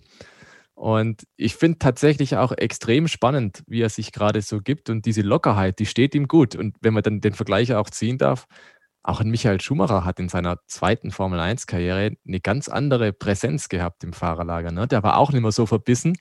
Das war auch eine vielleicht ähnliche Situation. Es war im Prinzip klar, er sitzt in dem Auto, in dem wird er nicht Weltmeister, sondern er kann halt Akzente setzen. Das kann Fernando Alonso auch gerade. Also die Ausgangslage ist vielleicht sogar wirklich vergleichbar. Und das wirklich Spannende gerade in der Alpin-Situation, finde ich, ist, jetzt haben die Esteban Ocon wirklich lange verlängert. Ne? Der hat einen neuen Vertrag und es ist, als hätte jemand eine Schere genommen und seine Saison abgeschnitten, weil seither läuft eigentlich gar nichts. Und Q1 aus und dergleichen mehr, es, es, es kommt einfach nichts zusammen und gleichzeitig hat der Fernando Alonso einen Lauf. Der fährt Woche für Woche so konstant. Ihr habt es ja gerade wunderbar geschildert. Die, die Angriffslust ist da, der ist, der ist aggressiv bis zur letzten Rille, bis zur letzten Kurve. Und der Teamkollege, der gesetzt ist als der Mann, der bleiben soll, der bleibt so auf der Strecke. Also da wird mich auch eure Meinung interessieren. Wie kann sowas gehen? Also, dass man da von jetzt auf gleich quasi irgendwie diesen, diesen, diesen Schwung, dieses Momentum verliert. Loss of Talent. Wie dieses wunderbare Teamradio vom Lendo. Ja, ich, ich bin eh nicht der größte Ocon-Fan, ihr wisst das ja. Also für mich ist Esteban Ocon einer der überschätztesten Fahrer, die die Formel 1 hat. Ja, er ist kein Nasenbohrer, das habe ich gerade auch gesagt, ich weiß. Aber wegen meiner könnte da halt auch ein anderer drin sitzen. Er gibt halt vor allem überhaupt nichts her. Der, der, der Typ, also für mich ist er sogar fast ein bisschen unsympathisch mit seiner Art.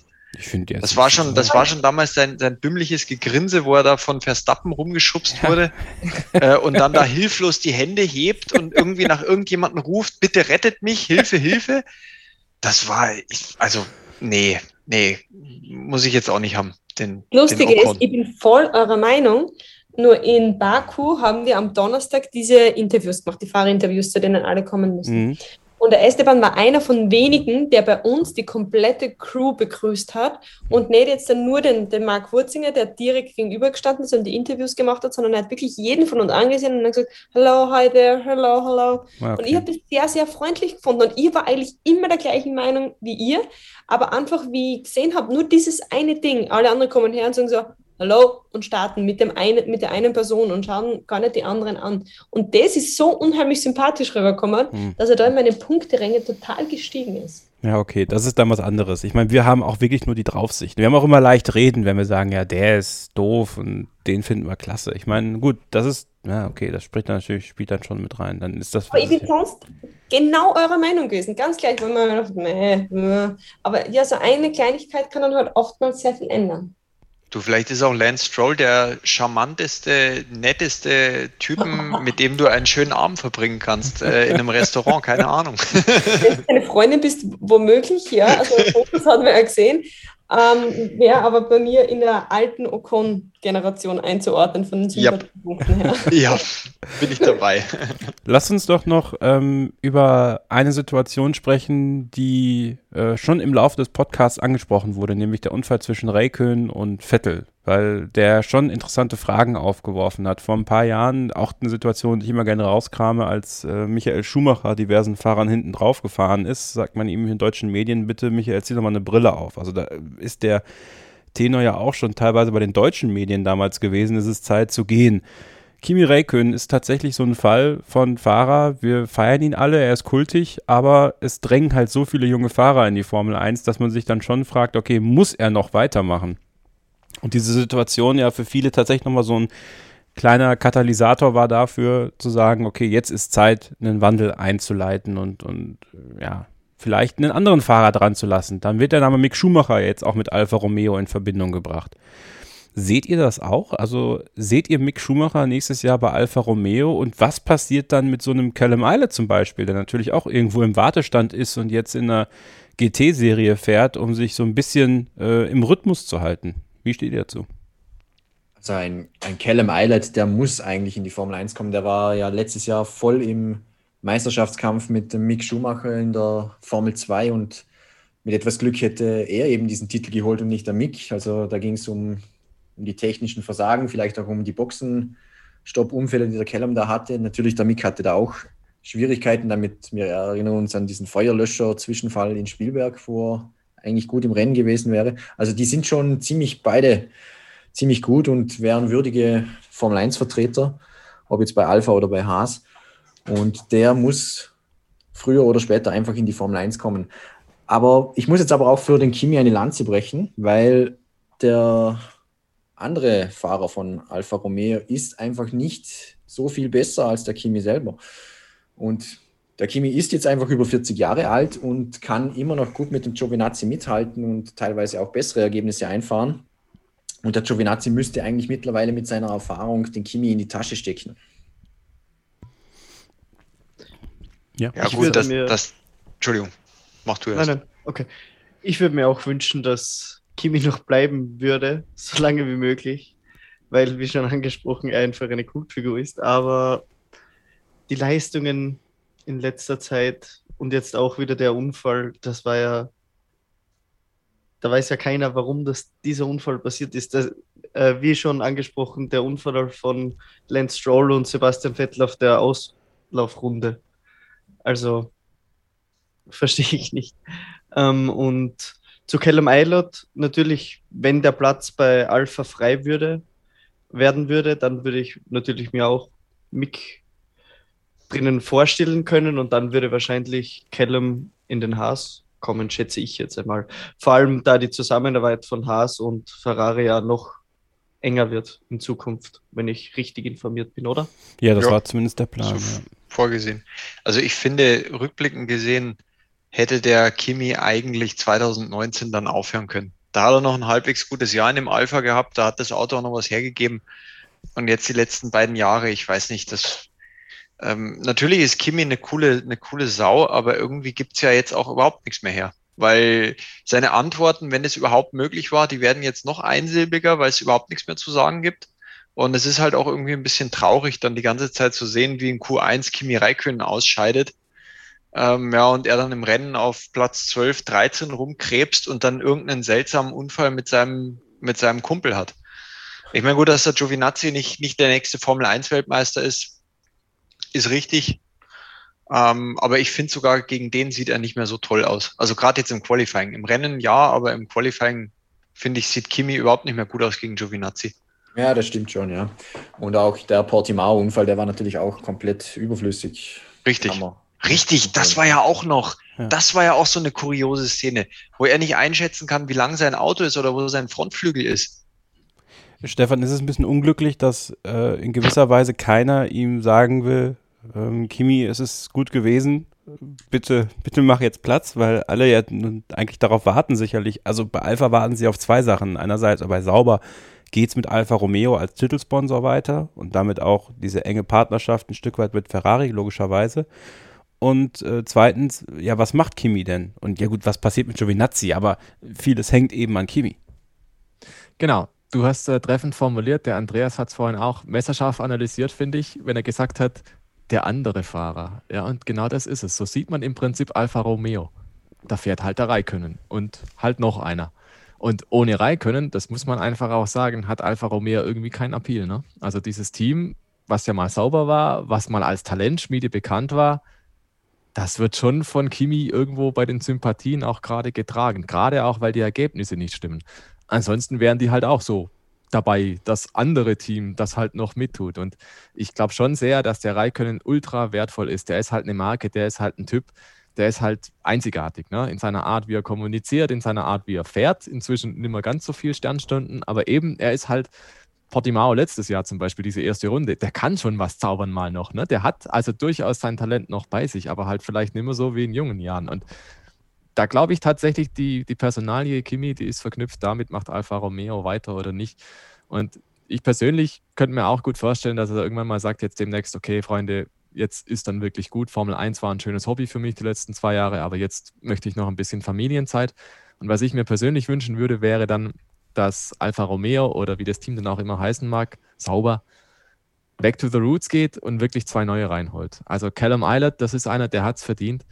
Ähm, wobei ich da auch irgendwo fürchte, dass der vielleicht in Richtung GT oder Le Mans abdriftet und vielleicht da seine Zukunft sucht, weil es vielleicht kein Cockpit gibt. Aber zwei Junge da reinsetzen, wie früher die Saubertradition, Philippe Massa, Nick Heidfeld und so, das hätte schon was. Also das wäre nochmal so ein Junior-Team und da glaube ich, wären auch irgendwo die, die Sympathien und die Chancen ein bisschen anders als bei Haas. Aber wir sehen auch bei Haas, was da, was da für ein, für ein Gefüge gerade entsteht, ja mit äh, Nikita Mazepin und mit Mick Schumacher, da kann man sich auch profilieren oder halt grandios untergehen. Ne? Aber das, das fehlt mir momentan nochmal, so eine, so eine Kaderschmiede. Und ich glaube, das müsste das Ziel sein für Alfa Romeo für die Zeit nach Kimi und die kommt eher bald, glaube ich. Das könnte auch eine Geldfrage werden für Sauber, sollte Alfa Romeo das Titelsponsoring nicht verlängern, äh, ob man sich dann einen Raikön überhaupt noch leisten kann. Weil ich kann mir nicht vorstellen, dass der, der wird bestimmt nicht mehr das verdienen, was er mal bei Ferrari verdient hat. Aber der ist für so ein kleines Team bestimmt auch nicht billig. Auch wenn er natürlich einen großen Werbewert generiert. Das ist natürlich unbenommen. Corinna, wie wäre es denn dann also nächstes Jahr, wenn wir das mal weiterspinnen, bei Alfa Romeo, Eilert und Schumacher und bei Haas wegen meiner Mazepin und Robert Schwarzmann? Weil da muss man natürlich auch mal gucken, wie geht es weiter mit den Fahrern, die in der Formel 2 sind. Dass das Team auf kurz oder lang an Dimitri Mazepin gehen wird, ich glaube, da kann man die Uhr nachstellen. Russian Time, sage ich da nur. Ja. Ähm, Äh, also, Russian Time. Da, daher liebe ich Russian Time, weil es einfach sehr, für, also sehr positive Erinnerungen ja. sind. Ähm, also ich halte sehr viel von Russian Time, ja. eher weniger von den aktuellen russischen Fahrern. Ähm, ja, also ich bin immer dafür. Ich habe mir jetzt ein bisschen da rausgehalten. Ich an und für sich mag ich den Kimi. Ich weiß aber sehr viel ähm, über ihn von seinen Piloten.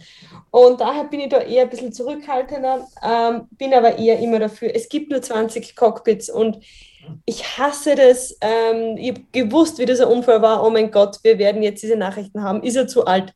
Ähm, das irgendwo nervt es mir ein bisschen. Wahrscheinlich war es gerade kein, kein Fokus. Es war ein blöder Fehler, was im Rennen passiert ist. Aber auf der anderen Seite, es gibt nur 20 Plätze. Und ich, bin immer dafür, dass neue Leute nachkommen. dann geben wir diese Frage natürlich auch an euch weiter. Wie sieht eure Teamstruktur im nächsten Jahr aus? Einige Cockpits sind ja schon vergeben, einige sind noch frei. Postet sie doch gerne mal unter äh, dem Podcast auf unseren Social Media Kanälen und wir kommen langsam zum Ende. Ähm, ich blicke mal auf unser Tippspiel, unser Kick-Tippspiel. Lena Maha hat da den Tagessieg eingefahren mit 98 Punkten. Herzlichen Glückwunsch. Und ich schaue mal auf das, was wir letzte Woche getippt haben. Und ich würde mal sagen, mit Verstappen und Norris auf dem Podium hat Caro äh, von Formula One äh, auf jeden Fall den Tagessieg geholt. Also das war äh, ein hervorragend getipptes Podium. Der Rest hatte immerhin Verstappen auf dem, auf dem Siegertreppchen. Der Rest, äh, na obwohl, Bottas, ne? Verstappen, Bottas. Hm, vielleicht habe ich den Tagessieg bekommen, weil ich habe Verstappen und Bottas auf den richtigen Plätzen getippt. Caro hatte Verstappen auf 1 und Norris auf 3. Das müssen die Gelehrten entscheiden. Ich halte mich da raus. So, ich bedanke mich ganz herzlich bei dieser illustren Runde, dass ihr heute mit mir diesen Stammtisch gemacht habt. Ich ähm, ja, entschuldige mich bei allen, denen diese Folge zu lang war äh, und äh, freue mich mit denen, die gesagt haben, genau das haben wir jetzt gebraucht. Ich bedanke mich ganz, ganz herzlich bei äh, meinen Hörern zuallererst. Vielen Dank an Ben. Ja, vielen Dank auch. War mir eine große Freude, hat echt Spaß gemacht hier in der Runde. Wir haben ja tolle Gespräche geführt die ganze Zeit, auch wenn es jetzt nicht nur um das Rennen ging. Aber war super, hat mir viel Spaß gemacht und ich komme auch gern mal wieder, wenn es passt. Ja, sehr gerne. Vielen Dank auch an nach Österreich an Nico und Andreas. Danke euch beiden. Herzlichen Dank. Dankeschön für die Einladung oder fürs Dabeisein. Hat sehr viel Spaß gemacht. Ja, auch mir hat Spaß gemacht. Super, vielen Dank. Und vielen lieben Dank auch an Stefan Ehlen, dass er dabei war. Ja, sehr gern. Also war eine tolle Runde, gerne wieder.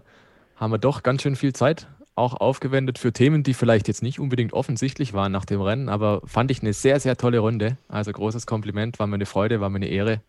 Gerne wieder. Und mein finales Dankeschön geht an Corinna Kamper. Danke, dass du dabei warst. Danke, Kevin. Hat mich unheimlich gefreut. Danke, danke. Und euch, äh, ja, empfehle ich natürlich den Podcast zu abonnieren, wo ihr ihn abonnieren könnt, auf den Social Media Kanälen, aber auch in der Podcast-App eurer Wahl. Wenn ihr wollt, lasst uns doch gerne eine Rezension bei iTunes da. Das würde mich sehr freuen. Und dann geht es am kommenden Montag weiter mit unserer Folge Vintage, The Past of Formula One mit einem Formel-1-Fahrer, deutschsprachig, der in den späten 90ern in die Formel 1 gekommen ist und dann in den 2000ern aktiv war. Und wir äh, haben dann nächste Woche noch die Vorschau auf den großen Preis von Großbritannien. Dann mit dem ersten F1 Sprint. Don't call it a race. Bis dahin, bleibt ihr gesund, passt aufeinander auf und keep racing. Starting Grid, die Formel 1 Show mit Kevin Scheuren in Zusammenarbeit mit motorsporttotal.com und Formel1.de. Keep racing Auf meinsportpodcast.de.